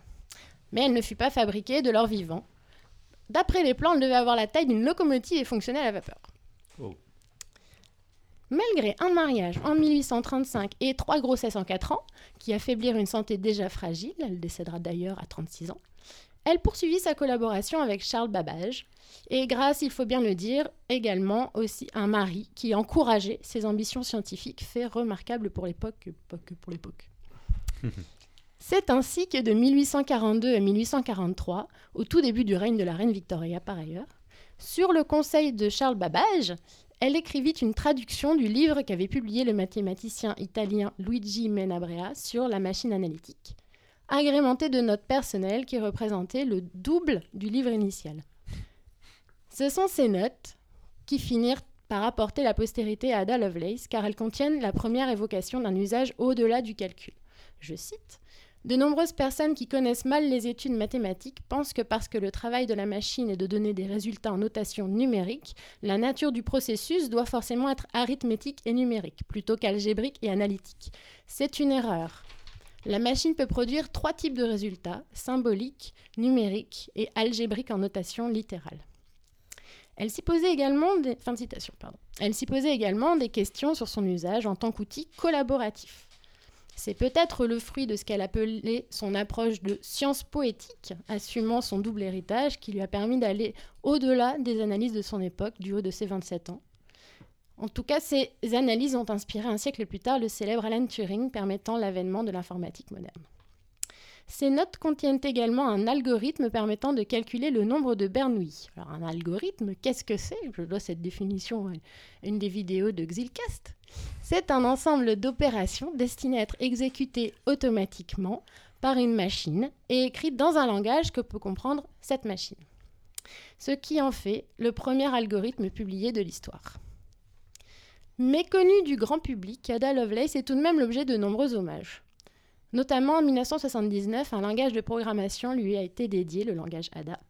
C'est également son portrait qui apparaît en hologramme sur les certificats d'authentification de Microsoft.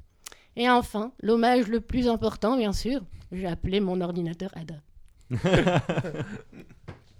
Sa notoriété, sa notoriété a augmenté depuis quelques années à l'initiative d'associations qui visent à mettre en valeur son rôle clé dans l'histoire de l'informatique et également de l'utiliser comme rôle modèle pour encourager, ou plutôt ne pas décourager, les jeunes filles euh, de se tourner vers l'informatique et plus généralement les sciences, technologies, l'ingénierie, les mathématiques, où elles sont sous-représentées avec d'ailleurs un recul net dans l'informatique depuis la Game Boy et les publicités genrées pour les ordinateurs. On en reparlera probablement. Mm, mm.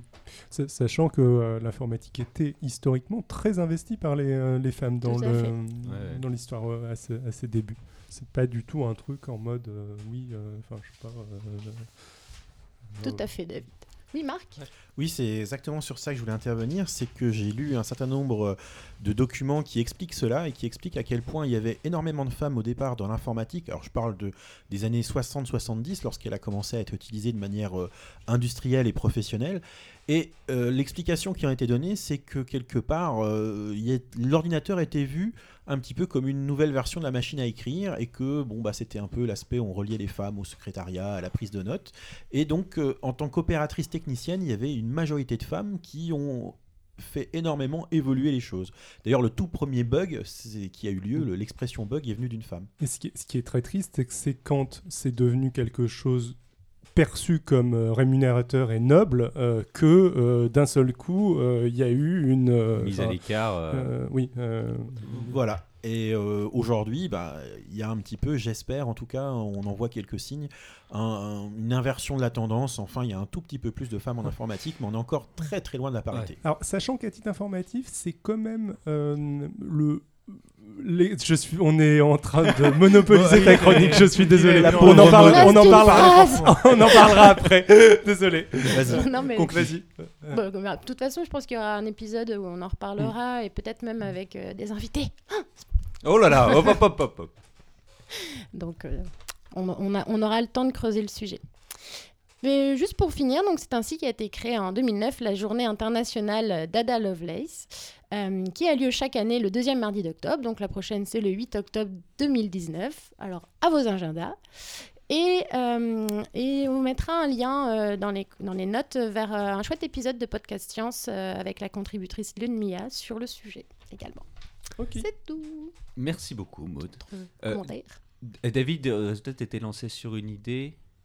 Euh, oui, non, j'allais juste euh, terminer ce que je disais, mais c'est pas hyper important. C'est juste dire qu'il y a des euh, variations selon les pays. C'est-à-dire que le- le- cette différence est moins présente, euh, si je dis pas de bêtises, en Inde et en Chine, euh, où ça reste beaucoup plus paritaire. Et il y a des pays, je crois même qu'en Inde, c'est plutôt vu comme euh, sont vues euh, en, en France euh, les études d'infirmerie ou un truc comme ça. C'est plutôt vu comme un truc. les- je me trompe peut-être, j'exagère peut-être un petit peu. J'avoue que je me base sur de- des feedbacks d'une personne, d'un Indien, mais donc je, je me trompe peut-être là-dessus, mais statistiquement en tout cas, c'est moins genré que. L'Inde, c'est grand aussi. Enfin bon. Oui, Oui, sur- euh, carrément, Alex. Bon, je, dis peut-être ça- de la merde, c'est à vérifier, mais il me semble que, et je suis à peu près sûr pour la Chine pour le coup. Eh bien, merci beaucoup, David. Euh, Ouais. Merci, Maud, de cette chronique. Merci, Marc, de ton intervention. Merci Jean de te remercier. Maud. N'en jetez plus, s'il vous plaît. Et Marc, je pense qu'on peut dire que tu es un gigantesque fan de jeux de société. Et tu voudrais donc nous proposer un rapide point de vue sur les jeux de société modernes.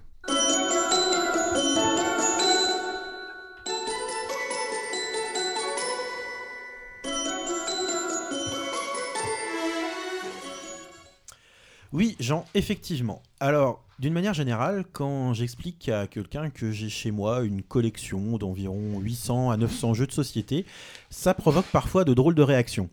Euh, en effet, euh, pour encore beaucoup trop de gens, le jeu de société est associé à quelque chose finalement du relève de l'enfance. Euh, la plupart des jeux de société qu'ils ont pu connaître, ils les ont connus dans l'enfance et c'était des jeux qui ne les a pas forcément particulièrement emballés. Alors, il y a tout de même dans les classiques des jeux de société euh, qui destinaient plus à un, un public d'adultes, comme certains jeux de cartes extrêmement classiques, le bridge, le tarot, la belote, Mhm. ou euh, des jeux euh, extrêmement intellectuels quelque part, Les comme échecs. les échecs, voilà, ou le jeu de Go encore. On pourrait donner d'autres exemples. Alors tout cela, c'est ce que je range moi dans une catégorie donc de jeux classiques et parfois même on dit on parle des jeux de supermarché parce que ce sont des jeux qu'on peut trouver facilement dans n'importe quel supermarché et euh, l'abomination que tu viens de citer en fait effectivement partie. Mais les, les valeurs qui sont véhiculées par ce jeu sont déjà tellement merveilleuses. Le David, Monopoly. pardon. Alors, je suis désolé, je suis obligé d'intervenir sur les valeurs de- de- défendues par le Monopoly. Peut-être qu'Alex voulait dire la même chose. Probablement. Euh, à, à la base, euh, c'est euh, c'est une critique du capitalisme, le, le Monopoly. Donc le- les, les valeurs sont plutôt, euh, sont plutôt positives. Ça a, été ça a été créé comme démonstration que euh, le capitalisme aboutissait à de l'accumulation des... Ça a été, Ah, ça a été ah oui, créé comme étant... C'est illustration. complètement une illustration que c'était complètement nul ludiquement parlant. Euh, le- Adrien, tu voulais dire Je quelque en- chose et David, je suis entièrement d'accord avec toi. Ma- la nouvelle édition qui vient de paraître, le Monopoly Gilet jaune, est une très grande dénonciation du capitalisme et je m'amuse beaucoup. Bon, très bien. Marc. Alors, je vais essayer de revenir à ce que je disais. En fait, euh, le jeu de société s'est énormément modernisé. Alors, vous imaginez bien que chez moi, si j'ai 900 jeux, c'est pas 900 jeux qui ressemblent au Monopoly, aux petits chevaux et aux échecs, parce que Oh. très vite, on ferait le tour. Bon. Alors, donc il y a un jeu de société moderne qui est né essentiellement pour moi en Allemagne, qui est vraiment le pays du jeu de société. Et je dirais que pour essayer de citer des, des titres de jeux quand même, euh, un des premiers jeux de cette ère moderne, ça a été les Colons de Catane. euh, qui a été donc euh, réalisé, euh, dont l'auteur est Klaus Tauber. Et la grande différence entre un jeu de société, je dirais, de supermarché et un jeu de société moderne, c'est la place que va occuper le hasard. Déjà, ça commence par ça. Alors, il y, a, euh, il y a un côté finalement, euh, lorsque vous avez gagné à une partie de Monopoly, ou je dirais même, on va essayer d'aller encore plus caricatural, un jeu de loi. Vous lancez Mhm. le dé, vous avancez les pions, vous appliquez ce que dit la case, bref, vous subissez le jeu. Euh, donc au final, à la fin, quand vous avez gagné, bah franchement, vous n'avez pas vraiment l'impression d'y être pour quelque chose.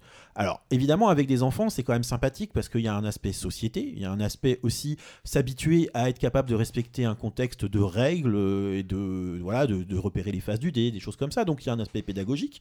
Et puis il y a aussi un avantage, c'est que l'enfant peut jouer avec des adultes et Oui, il est à égalité a de chance. Et voilà, il n'y a pas un déséquilibre. Maintenant, sur un jeu de société moderne, ce qu'on va trouver, c'est pas forcément une absence de hasard, mais une capacité à prendre des choix. Et pour les gens passionnés comme moi, plus un jeu offre de possibilités, ou quand c'est votre tour de jouer, et d'ailleurs il n'y a pas toujours une notion de tour, parfois on peut jouer de manière simultanée. Quand c'est à vous, donc, eh bien, vous avez un certain nombre de choix, d'options, et vous êtes amené à réfléchir. Alors, peut-être pas forcément non plus à réfléchir comme aux échecs. Ouais. Le gros inconvénient des échecs, c'est que euh, ça rentre dans la catégorie qu'on appelle les jeux abstraits. Alors, jeux abstraits, ce n'est pas par le thème, c'est ce sont des règles mathématiques qu'on a en théorie des jeux qui permettent de définir ce que c'est qu'un jeu abstrait. Bon, je vais pas m'étendre, mais en tout cas, le problème des échecs, c'est que quelque part, on pourrait réfléchir à l'infini et il y aurait finalement une solution parfaite. Et si on n'y arrive pas, c'est juste que nos capacités humaines ne sont pas adaptées pour pouvoir résoudre le problème. Mhm. Voilà. Mais quelque part, il- ça manque peut-être un petit peu de fun pour moi. Ce n'est pas si ludique que ça pour un cerveau qui reste quand même un petit peu plongé dans l'enfance par moment. Donc, ce qu'on va trouver chez les jeux de société modernes, c'est des choix, mais une certaine dose de hasard et puis aussi une part d'humanité aussi, le fait qu'on joue avec des autres qui ne sont pas forcément hyper prévisibles, du moins moins que dans d'autres types de jeux, qui fait qu'on ça va rendre tout cela intéressant et qu'on va trouver un intérêt à la partie. Oui, Il y, a- une dimension culturelle aussi. Beaucoup de jeux ont un thème exactement. qui euh, véhicule d'autres choses. Tout à fait, oui. Il y a, il y a des choses. Alors, on peut trouver de la science-fiction, on peut trouver du médiéval fantastique, ça, c'est les plus classiques, mais parfois, on peut être étonné. Par exemple, un, jeu que j'adore euh, personnellement qui s'appelle Agricola, ça vous propose de tenir une ferme, d'élever euh, des vaches, de planter du blé, etc. Comme ça, ça n'a pas l'air extraordinairement révolutionnaire, mais pourtant, on s'y prend vraiment, le jeu est plutôt bien fait. Voilà, donc c'était un petit peu ça que je, je voulais expliquer, hein, qu'il y avait une certaine modernité du jeu. Et puis, euh, ça s'est énormément développé. Il y a toute une euh, communauté d'auteurs, euh, des communautés de joueurs. Alors la France n'est pas le pays initialement qui, est le, qui réunit le plus grand nombre de joueurs. hein. La culture du jeu était vraiment très présente en Allemagne. Il y a également les États-Unis, le Japon, un petit peu le Royaume-Uni aussi, où il y a de la créativité. Mais je dois remarquer que depuis quelques années, il y a quand même une, euh, une véritable créativité en France avec des auteurs qui prennent de plus en plus d'importance.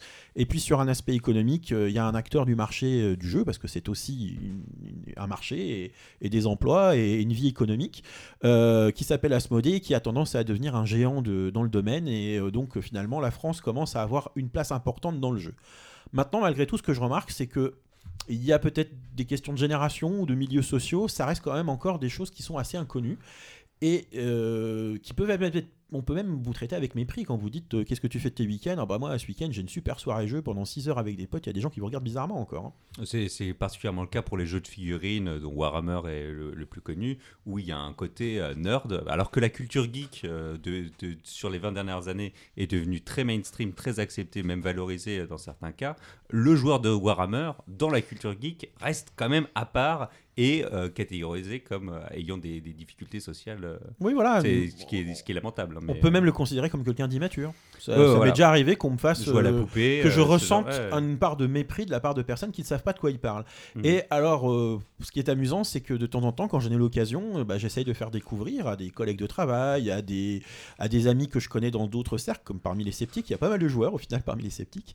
Et je propose bah, de, de découvrir les jeux. Alors, moi, je remarque qu'il y a des échelles. hein. On peut pas tout de suite démarrer avec un Agricola, par exemple, que j'ai cité tout à l'heure, parce que là, c'est vraiment beaucoup trop lourd pour quelqu'un qui ne connaît pas le monde du jeu. C'est trop difficile à apprendre.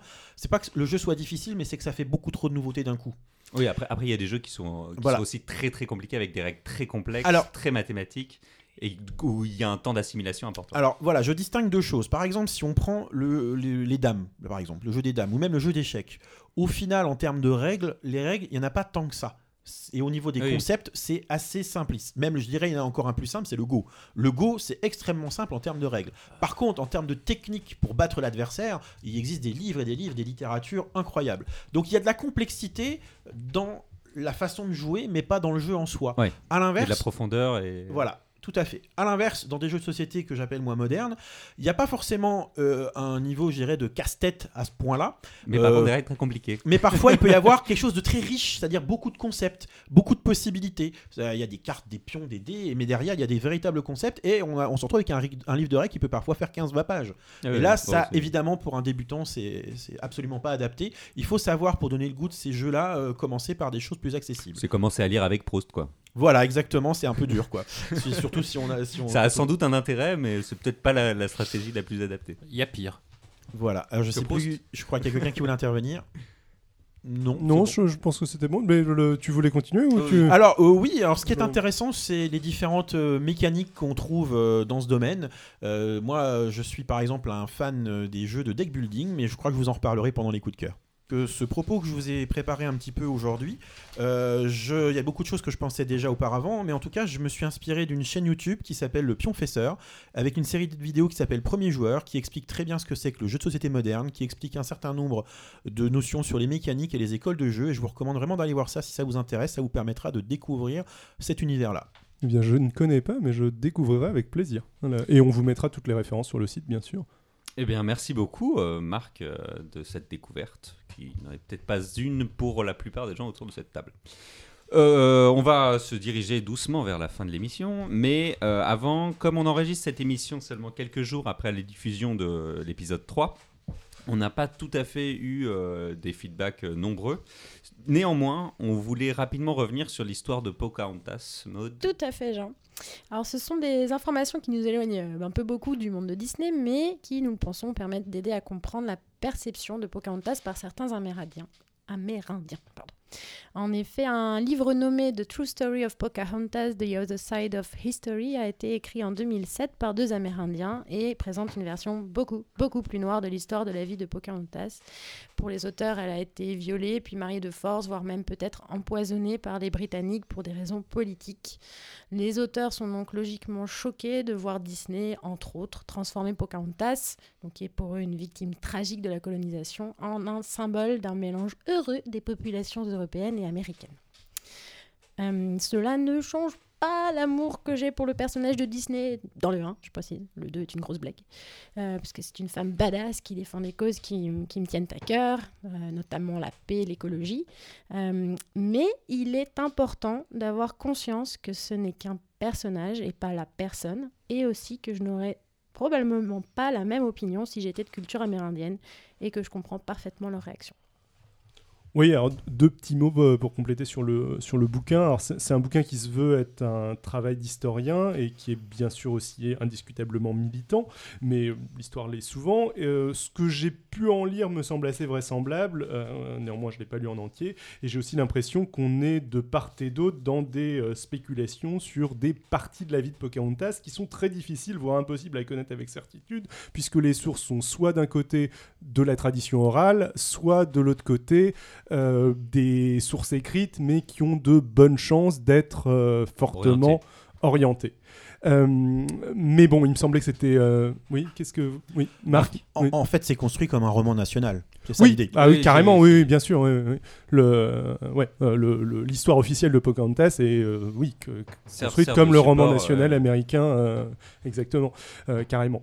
Euh, mais et du coup, ça me semble intéressant de challenger ce euh, roman national et de euh, d'interroger d'autres sources, même si bon, elles sont pas euh, forcément euh, hyper fiables non plus, euh, hyper accessibles. Euh, mais, euh, mais bon, je ne sais pas dans quelle mesure euh, cette autre version de l'histoire de Pocahontas fait consensus chez les historiens, mais ça nous semblait nécessaire de préciser tout ça. Et bon, je, bien évidemment, comme Maud l'a déjà dit, ça dépasse pas mal la question de l'interprétation du personnage par Disney, bien sûr. Et comme Marc l'a dit, ça rejoint la question du roman national, de la réappropriation de l'histoire, le fait que l'histoire soit pas neutre. Bref, plein de questions qui seraient super intéressantes à euh, traiter dans un, autre épisode euh, euh, où on parlerait plus en détail de tout ça. Voilà. On, on se rend bien compte que euh, on a encore de la matière pour tenir encore un, une ou deux journées, je pense. Et sur ce, pour terminer, nous allons passer à la rubrique des coups de cœur. Il me semble qu'Alex, tu avais un coup de cœur ou, ou Tout à si, fait. un coup de cœur, un coup de cœur dont tu voulais nous parler. Tout à fait. Donc euh, aujourd'hui, je voulais vous parler encore une fois de jeux vidéo. Vous Ah ah. vous allez finir par croire que ma vie culturelle se résume aux jeux vidéo. Ce n'est pas le cas, mais c'est souvent ça que je veux parler. Euh, donc je vais vous parler du travail de Christine Love, qui est une euh, con- conceptrice de jeux canadienne, qui fait des jeux qui ont souvent des thématiques féministes et ou queer. euh, qui sont également des jeux narratifs, c'est-à-dire que l'accent, enfin l'intérêt du jeu est davantage dans euh, le scénario, les personnages et ce qu'ils évoquent, plutôt que dans un gameplay particulier. Euh, donc j'aime beaucoup ce qu'elle fait en général, euh, qui sont des, jeux qui ont une grande sensibilité, qui sont très, euh, qui, sont, vraiment très prenants dans l'histoire, dans ce qu'ils évoquent. Notamment le principal jeu dont je peux vous parler, c'est qui est un de ses plus connus, qui s'appelle Analog A Hate Story, qui est un ce qu'on appelle un visual novel. Donc on est vraiment entre le jeu vidéo et la fiction interactive, disons. Et pour vous pitcher en 30 secondes le, le- un petit peu l'amorce du jeu, euh, c'est euh, au 25e siècle, il y a un vaisseau spatial euh, interstellaire de colonisation qui est lancé, par la Corée en l'occurrence. Euh, il disparaît, on ne sait pas ce qu'il devient. Et plusieurs siècles plus tard, il est retrouvé, il dérive dans l'espace. Et on joue une sorte d'investigateur qui va enquêter sur le vaisseau pour voir ce qui s'est passé. Ça c'est Et donc en fait, on se rend compte que tout le monde est mort, sauf à bord deux intelligences artificielles qui sont euh, qui il faut dialoguer. Et donc on dialogue avec les IA euh, pour euh, essayer d'également explorer les logs, les, les journaux, les documents du vaisseau pour comprendre ce qui s'est passé. Et voilà. David Ce qui est assez intéressant, je trouve, enfin qui complète ce que tu as dit, Oui. euh, c'est que euh, on est vraiment dans la placé dans la situation de euh, l'enquêteur. Euh, C'est-à-dire Oui. que le mec est censé interagir avec un la ordinateur. pas ou la fille, oui, d'ailleurs, la personne euh, qui, euh, qui s'occupe de, euh, d'enquêter est censée vraiment interagir avec un ordinateur.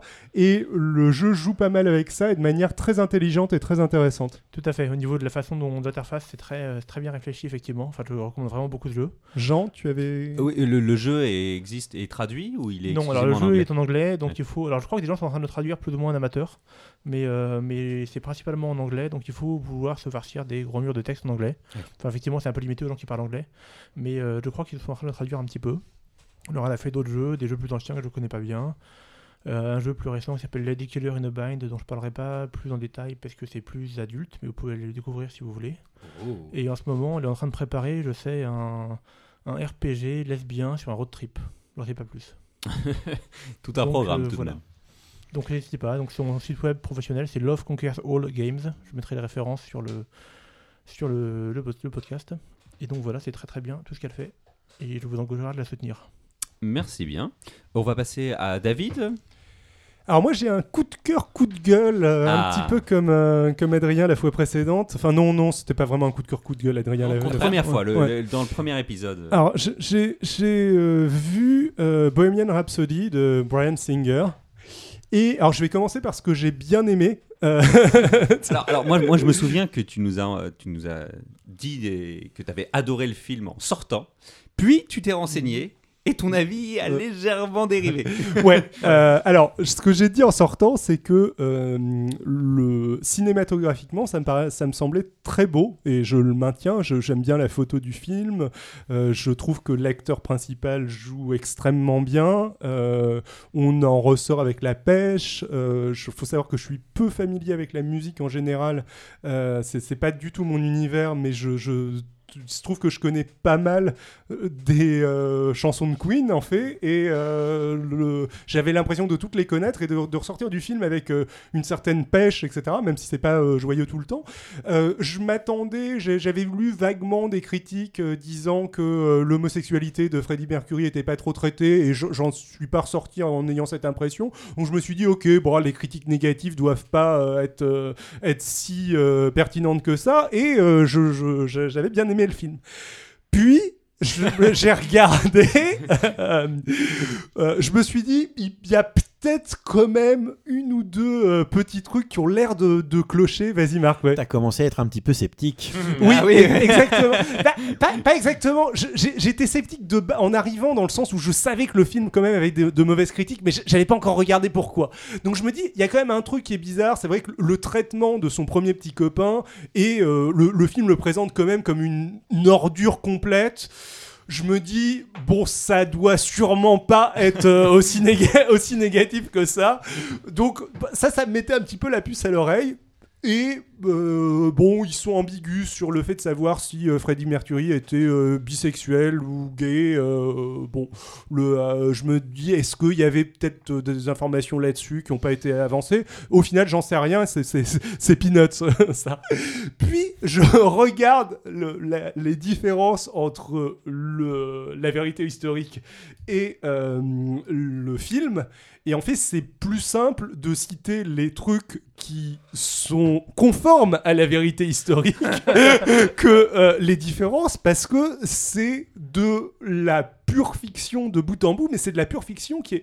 De temps en temps, il y a des petites modifications où tu te dis, ok, ça a un sens cinématographique. Genre, il rencontre son groupe en même temps qu'il rencontre son, euh, sa première copine avant de... Oui. Euh, bon, ok, ils ont fait ça en une scène au lieu de le faire en deux, on comprend, ça a du sens. De temps en temps, il y a beaucoup de trucs qui sont incompréhensibles euh, dans la mesure où le- ça a l'air d'avoir juste été choisi pour énerver les fans. Genre, ils inversent le- l'ordre dans lequel les chansons sont écrites. Euh, donc, c- c- c- pourquoi? Je- je- je- je- je- Pour suivre le tracklist de la- de l'album qu'ils vont publier. De la BO, voilà. c'est possible, mais tu, tu vois euh, Brian Singer ou le groupe Queen ou euh, le mec qui a remplacé Brian Singer sur la fin, je sais pas qui est l'auteur de ce carnage, euh, oh, tu l'imagines avec euh, un sourire sadique et en se disant qu'est-ce que je peux faire qui va pouvoir les énerver? Bon, le, le troisième truc, euh, c'est qu'en effet, bah, son petit copain, euh, enfin, le, le- il le défonce de manière euh, vraisemblablement complètement abusée par rapport à la, par rapport à la réalité. David précise littéralement où euh, parce que Oh. L'histoire le l'histoire le présente comme quelqu'un de mauvais. C'est pas Ouais. son petit copain qui le tape. Oui, euh, pardon, Euh, oui, oui, voilà. non, euh, Merci. oui, ouais, je, b- b- ok. La Le- formulation, la formulation était ouais, le, mal- le- mal le- le interprétable. petit, le, petit cop- le premier petit copain de, qui est un DJ, euh, un Scottish, Scottish euh, Écossais. putain, écossais euh, dans la vraie vie, Sorry. qui est, qui est Jean-Claude pas, Van Damme est parmi nous. qui est pas, qui est pas vraiment d'ailleurs particulièrement écossais dans le film, mais bon, bref, euh, le est présenté de, de manière complètement négative alors que c'est beaucoup plus ambigu, mais surtout il rajoute le cœur du film.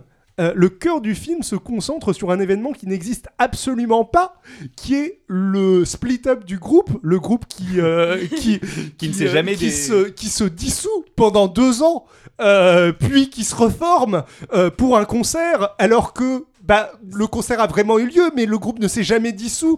Et quatre mois avant, ils étaient en train de jouer ensemble. Et je ne cite que Ah oui. quelques incohérences. Le, le, le plot du film est complètement fictif de bout en bout. C'est. c'est, euh, Oui. Mais, mais c'est comme ça au cinéma, on aime bien les histoires où il y a Ah, des y a- y a- ruptures et puis les gens qui se réconcilient. Je pense qu'on est vraiment dans la fiction euh, pour créer une trame typique d'un film au lieu de, Ah non, non, non, au lieu de faire euh, un vrai y a- biopic. Il y, a- il y a des limites. Il y a des limites. Je suis d'accord, hein, pour moi c'est pas bon. Exactement mais- comme Imitation Game. Voilà, pour moi c'est absolument pas bon, mais à mon avis ils se sont basés sur une logique de ce genre. Je suis d'accord, mais je comprends même pas le, le- exactement le truc parce que le, le propos du film, c'est de souligner l'importance de l'amitié euh, du groupe. Alors, on sent, on sent apparemment que euh, Queen a pas mal euh, influencé sur le truc. Et enfin, je du coup, ils ont rajouté le fait qu'ils soient engueulés pour euh, renformer le, re- renforcer le fait que euh, Ils étaient soudés. le- qu'ils étaient soudés. Enfin, C'est plus beau comme ça. Ouais. Mais il y a un seul pleureur qui parle ou pas? Oula. Maud, tu deviens très monomaniaque. Euh, Euh, malheureusement, non. Euh, comment on sait si c'est la réalité ou pas alors mais, Donne pas mais, d'indice. mais- mais c'est ça qui est vraiment chiant parce que le, le film se, présente vraiment de bout en bout comme un biopic, comme un truc qui t'apprend la vie de, de Freddie Freddie Mercury. Et non, quoi. Euh, Juste non. Voilà. Euh, Adrien, tu avais euh, également un coup de cœur. Coup de cœur, coup de cœur. euh, bah, Ah. j'ai- regardé un très mauvais film. et Ah, comme, euh, Mais tu l'as bien aimé ou tu Comme d'habitude. Oui, je l'ai bien aimé, je le recommande. Mais contrairement à Alex, vous pouvez tout à fait résumer ma vie à regarder des mauvais films sur mon canapé avec le chat. Non, t'es pas toujours sur ton canapé Alors ça s'appelle Jérusalem avec un grand Z. Et en fait c'est un film de found footage. Vous savez ces films d'horreur euh, très cheap où euh, le- un des personnages tient en permanence une caméra pour justifier pourquoi c'est filmé et on est supposé avoir retrouvé la cassette après le truc. Et donc Z avec un grand Z, c'est Jérusalem envahie par des zombies. Et c'est là où, en fait, le film est charmant parce que c'est l'histoire de deux jeunes touristes qui vont se faire un ami chrétien et un ami musulman, jeunes touristes juifs, et qui, grâce au pouvoir de l'amitié, vont être poursuivis par des zombies qui sont pas des zombies en fait parce qu'ils font des citations bibliques bizarroïdes qu'ils n'ont pas lues et euh, qui euh, sont des sortes d'anges déchus zombies euh, qui, quand ils te mordent, tu te transformes en ange déchu zombie. Et le- la- les aspects charmants, c'est que un c'est un film censé représenter l'œcuménisme et les auteurs du film n'ont pas pris la peine d'ouvrir un bouquin sur qu'est-ce que c'était qu'une religion. Ça s'ouvre sur un, euh, un exorcisme œcuménique filmé à la Super 8 où euh, des, des rabbins, des imams et des prêtres sont en train de faire ce qui ressemble à un exorcisme, ils agitent les bras. Et en fait, visiblement, les réalisateurs n'ont pas la moindre idée d'à quoi ressemble un exorcisme chez les musulmans. Du coup, ils ont dit alors les imams, vous mettez là-bas, vous bougez pas, vous faites des, des- vous dites des trucs, ça devrait marcher. Et le truc le plus charmant du film, c'est que c'est sponsorisé, mais alors à fond, à par le syndicat d'initiative de Jérusalem. Et en fait, tu peux voir, tu peux entendre le, le, le représentant du syndicat d'initiative qui suit à la trace le caméraman en lui disant Et alors là, tu filmes bien le Saint-Sépulcre. Et là, le réalisateur disant Ouais, non, mais là, on allait plutôt faire une scène de zombies. Et ben, vous faites la scène de zombies dans le Saint-Sépulcre. Ok. Et maintenant, on va, doit aller Il y, a une aussi. il y a une cohérence historique du coup. Ouais, oui, oui, oui. Et maintenant, on doit aller aussi au mur des lamentations. Mais pourquoi on irait au mur? Ta gueule, on va au mur des lamentations. Et ensuite, on va aller là-bas aussi. Mais pourquoi? Mais on voudrait faire une scène dans les égouts. Ok, mais les égouts qu'on peut visiter dans les catacombes. Alors, c'est charmant. Et en fait, ce- Finalement, les zombies sont le truc qui est le plus inutile de tout le film. Surtout que c'est pas des zombies. À un moment, il y a un géant qui passe, un zombie géant qui passe, on a peu d'explication, c'est pas grave. Je vous le recommande, c'est un bon moment de voir les films pourris. Et c'est charmant. Eh bien, merci beaucoup, euh, Adrien. Je crois que Marc, tu, tu nous as déjà teasé tout à l'heure. Oui, tu tout voulais à nous fait. recommander un jeu de société. Alors voilà, donc euh, c'est un jeu de société auquel j'ai déjà fait jouer Alex et David, je crois. Oui, exact. Voilà, donc la thématique c'est Le les nom Chevaliers du Zodiac et c'est Sanseiya, le jeu de deck building. Alors déjà rapidement je vais vous expliquer ce que c'est qu'un deck building. Grosso modo, dans la plupart du temps, chacun des joueurs va commencer avec ce qu'on appelle un deck. Un deck c'est un paquet de cartes, hein, c'est le terme anglais. Et on commence en général tous avec le même paquet de cartes et la mécanique du jeu, dans les deck building, elle peut être assez variée, va vous amener à modifier ce deck, à ajouter des cartes, parfois en enlever. Et à la fin du jeu, il y a quelque chose qui va déclencher une fin de jeu. On va regarder qui c'est qui a le plus de points dans son paquet de cartes. En général, ça se passe comme ça. Là, dans les chevaliers du zodiaque, on incarne tous un chevalier de bronze. Et on a une ligne de chevaliers qui défile avec des chevaliers de bronze, d'argent, des chevaliers d'or. On doit les taper ou essayer de les rallier à notre cause. Et puis à la fin, on aura des points de prestige. Voilà. On, on- on Jean monte, on monte euh, beaucoup de marches d'escalier pendant la moitié du jeu ou pas? Absolument pas. Malgré tout, il y a alors, justement, c'est ce qui fait partie du coup de cœur, parce que très honnêtement, je connais des jeux de deck building qui sont mieux que ça sur l'aspect jeu mécanique, ça c'est vrai. Euh, mais maintenant, il faut aussi dire que ces jeux auxquels je pense, par exemple à Dominion, dans le, qui est vraiment une référence de deck building, euh, Dominion, il y a je ne sais combien d'extensions, ce qui fait que l'univers de Dominion est tellement étendu que moi en tête, j'ai le Dominion hyper enrichi. Là, on est sur la boîte de base uniquement. Peut-être qu'il y aura des extensions, donc euh, il faut être assez indulgent. Ce qui est exceptionnel, c'est le matériel. En particulier, vous avez un, un système aimanté avec une horloge. Tu te souviens dans la série, euh, il y avait une horloge bah, avec des flammes pendant Ouais, la il- bataille du sanctuaire. qui Et au fur et à mesure, quand le quand il y a des chevaliers d'or qui apparaissent, et bon, on retire une flamme pour Ouais. manifester que Ah le oui, temps oui, s'écoule, etc. Donc, euh, en fait, ce qui est vraiment, euh, pourquoi c'est un coup de cœur, c'est vraiment finalement sur quelque chose qui d'habitude ne me touche pas des masses, mais c'est à la fois le thème et la réalisation. Le matériel est de très grande qualité, les images sont vraiment très belles, les cartes sont assez épaisses, presque déjà plastifiées en soi. Bref, et le tout pour un prix extrêmement modique quand on a un matériel de cette qualité. Je crois que ça tourne à 20-30 euros le, le jeu. Et euh, franchement, voilà. Donc, du coup. euh, c'est peut-être pas le meilleur jeu de deck building, mais moi ça me fait ça m'a fait beaucoup plaisir. Et puis il y a un petit côté Madeleine de Proust évidemment. Ça donne très envie. Exactement, merci beaucoup. Et Maud, tu avais également un coup de cœur. Tout à fait. Alors moi, c'est pour un court métrage de 13 minutes. Je vous propose un truc que vous pouvez le faire. Le distributeur d'Aurore Boréale, qui a été réalisé par Mathias Malzieu. Alors, qui est Mathias Malzieu C'est un écrivain et musicien, membre du groupe de rock français Dionysos. Et le court métrage en question, c'est un mini spin-off de Jack et la mécanique du cœur, qui est un film d'animation musicale de 2014, basé sur les livres et le CD éponyme de Mathias Malzieu et de son, et de son groupe Dionysos. Alors, si vous ne connaissez pas, que vous aimez l'univers de Tim Burton, bah, commencez par un court métrage de 13 minutes et puis après achetez tous les albums, tout ça. Maude, agent pour Mathias Malzieu. euh, Non, on- je, peux, ma fait, je suis fan. Et si vous aimez pas Tim Burton, bah essayez quand même, peut-être que vous aimerez, c'est vraiment très bien. Et euh, non, je conseille vraiment tout ce que- que- tout qu'est-ce ce que- qu'a fait Mathias Malzieu et aussi les autres membres euh, du groupe de Nisos, dont Babette. Euh, Le- le Et on mettra le lien. Le distributeur d'Aurore Boréale, et je suis anti-spoiler, donc je ne spoilerai pas. Ah oui, d'accord. Ça a l'air d'être un truc un peu poétique, onirique, tout ça. 13 minutes, je vais pas spoiler quand Oh, même. ok, ok, pardon. faut, faut, faut pas embêter Maud. Et euh, donc on termine sur ce dernier coup de cœur. C'est tout pour aujourd'hui. Le mois prochain, on aura notre second invité, qui sera donc une invitée et eux, Déborah, avec qui on parlera féminisme et pop culture. En attendant, vous pouvez retrouver H Critique sur notre site www.hcritique.fr, sur lequel vous pouvez lire des articles écrits accompagnant certains des dossiers que nous traitons et retrouver aussi toutes les, notes, euh, euh, liens, etc., qui sont nombreux. Voilà. Vous pouvez aussi nous suivre sur notre page Facebook H Critique ainsi que sur Twitter arrobase H Critique. Et vous pouvez aussi interagir avec nous sur notre serveur Discord. Vous pourrez trouver le lien d'invitation sur notre site web et sur les réseaux sociaux. N'oubliez pas de nous laisser des commentaires, c'est ce qui nous qui fait vivre le podcast et nous motive à continuer. Nous suivre sur les réseaux sociaux, partager le podcast, en parler ou le noter sur iTunes, c'est tout ce qui fait connaître le podcast et ça nous aide énormément. Énorme merci à tous ceux qui l'ont déjà fait et n'hésitez pas à faire de même si vous avez envie de nous aider un peu, beaucoup, passionnément, surtout à la folie.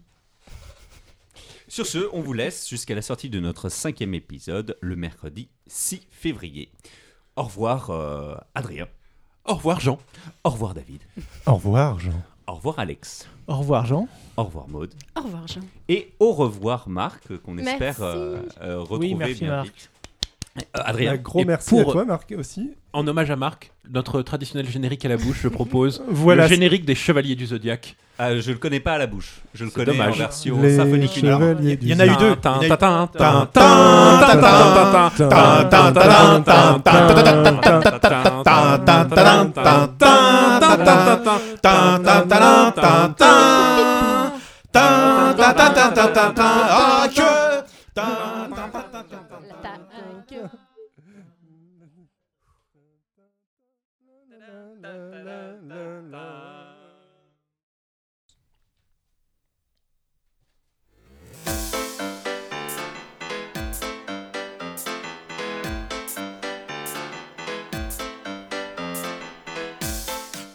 H Critique, épisode 4, bonjour.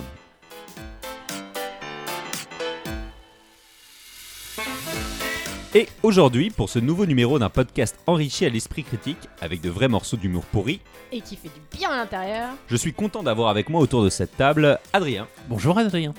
Alors désolé, mais je. Oula, je suis très perturbé. Euh, donc, du coup, bonjour Jean. Aussi Jean. Bonjour Alex. Salut, Jean. David. Bonjour, Jean. Maude. Hello Jean. Et. tadadadadadam, Marc, notre premier invité. Bonjour à tous. Un invité de Marc.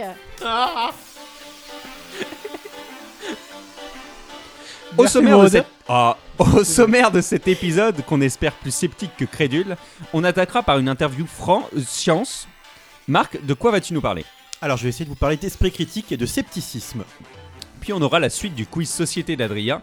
Peux-tu enfin nous annoncer le grand gagnant? J'aimerais bien, mais suite à dénonciation ah, de personnes ayant écouté le quiz de la semaine précédente, il semblerait que certaines personnes ici ne soient pas de bons citoyens. C'est ce que nous allons déterminer cette semaine. Je- le, le canard enchaîné est derrière ces révélations, entre évidemment. autres. On aura ensuite une critique histoire de mode. Quelles traces, sur les traces de quel personnage vas-tu nous emmener? Je vais vous emmener sur les traces d'Ada Lovelace, une des mères de l'informatique. Et Marc reviendra avec un instant culture. De quel, quel sujet vas-tu aborder? Alors, je vais vous parler des, so- des jeux de société modernes. On enchaînera par quelques retours sur l'émission précédente. Et enfin, on terminera par nos rapides coups de cœur. Mais il est temps de présenter notre invité.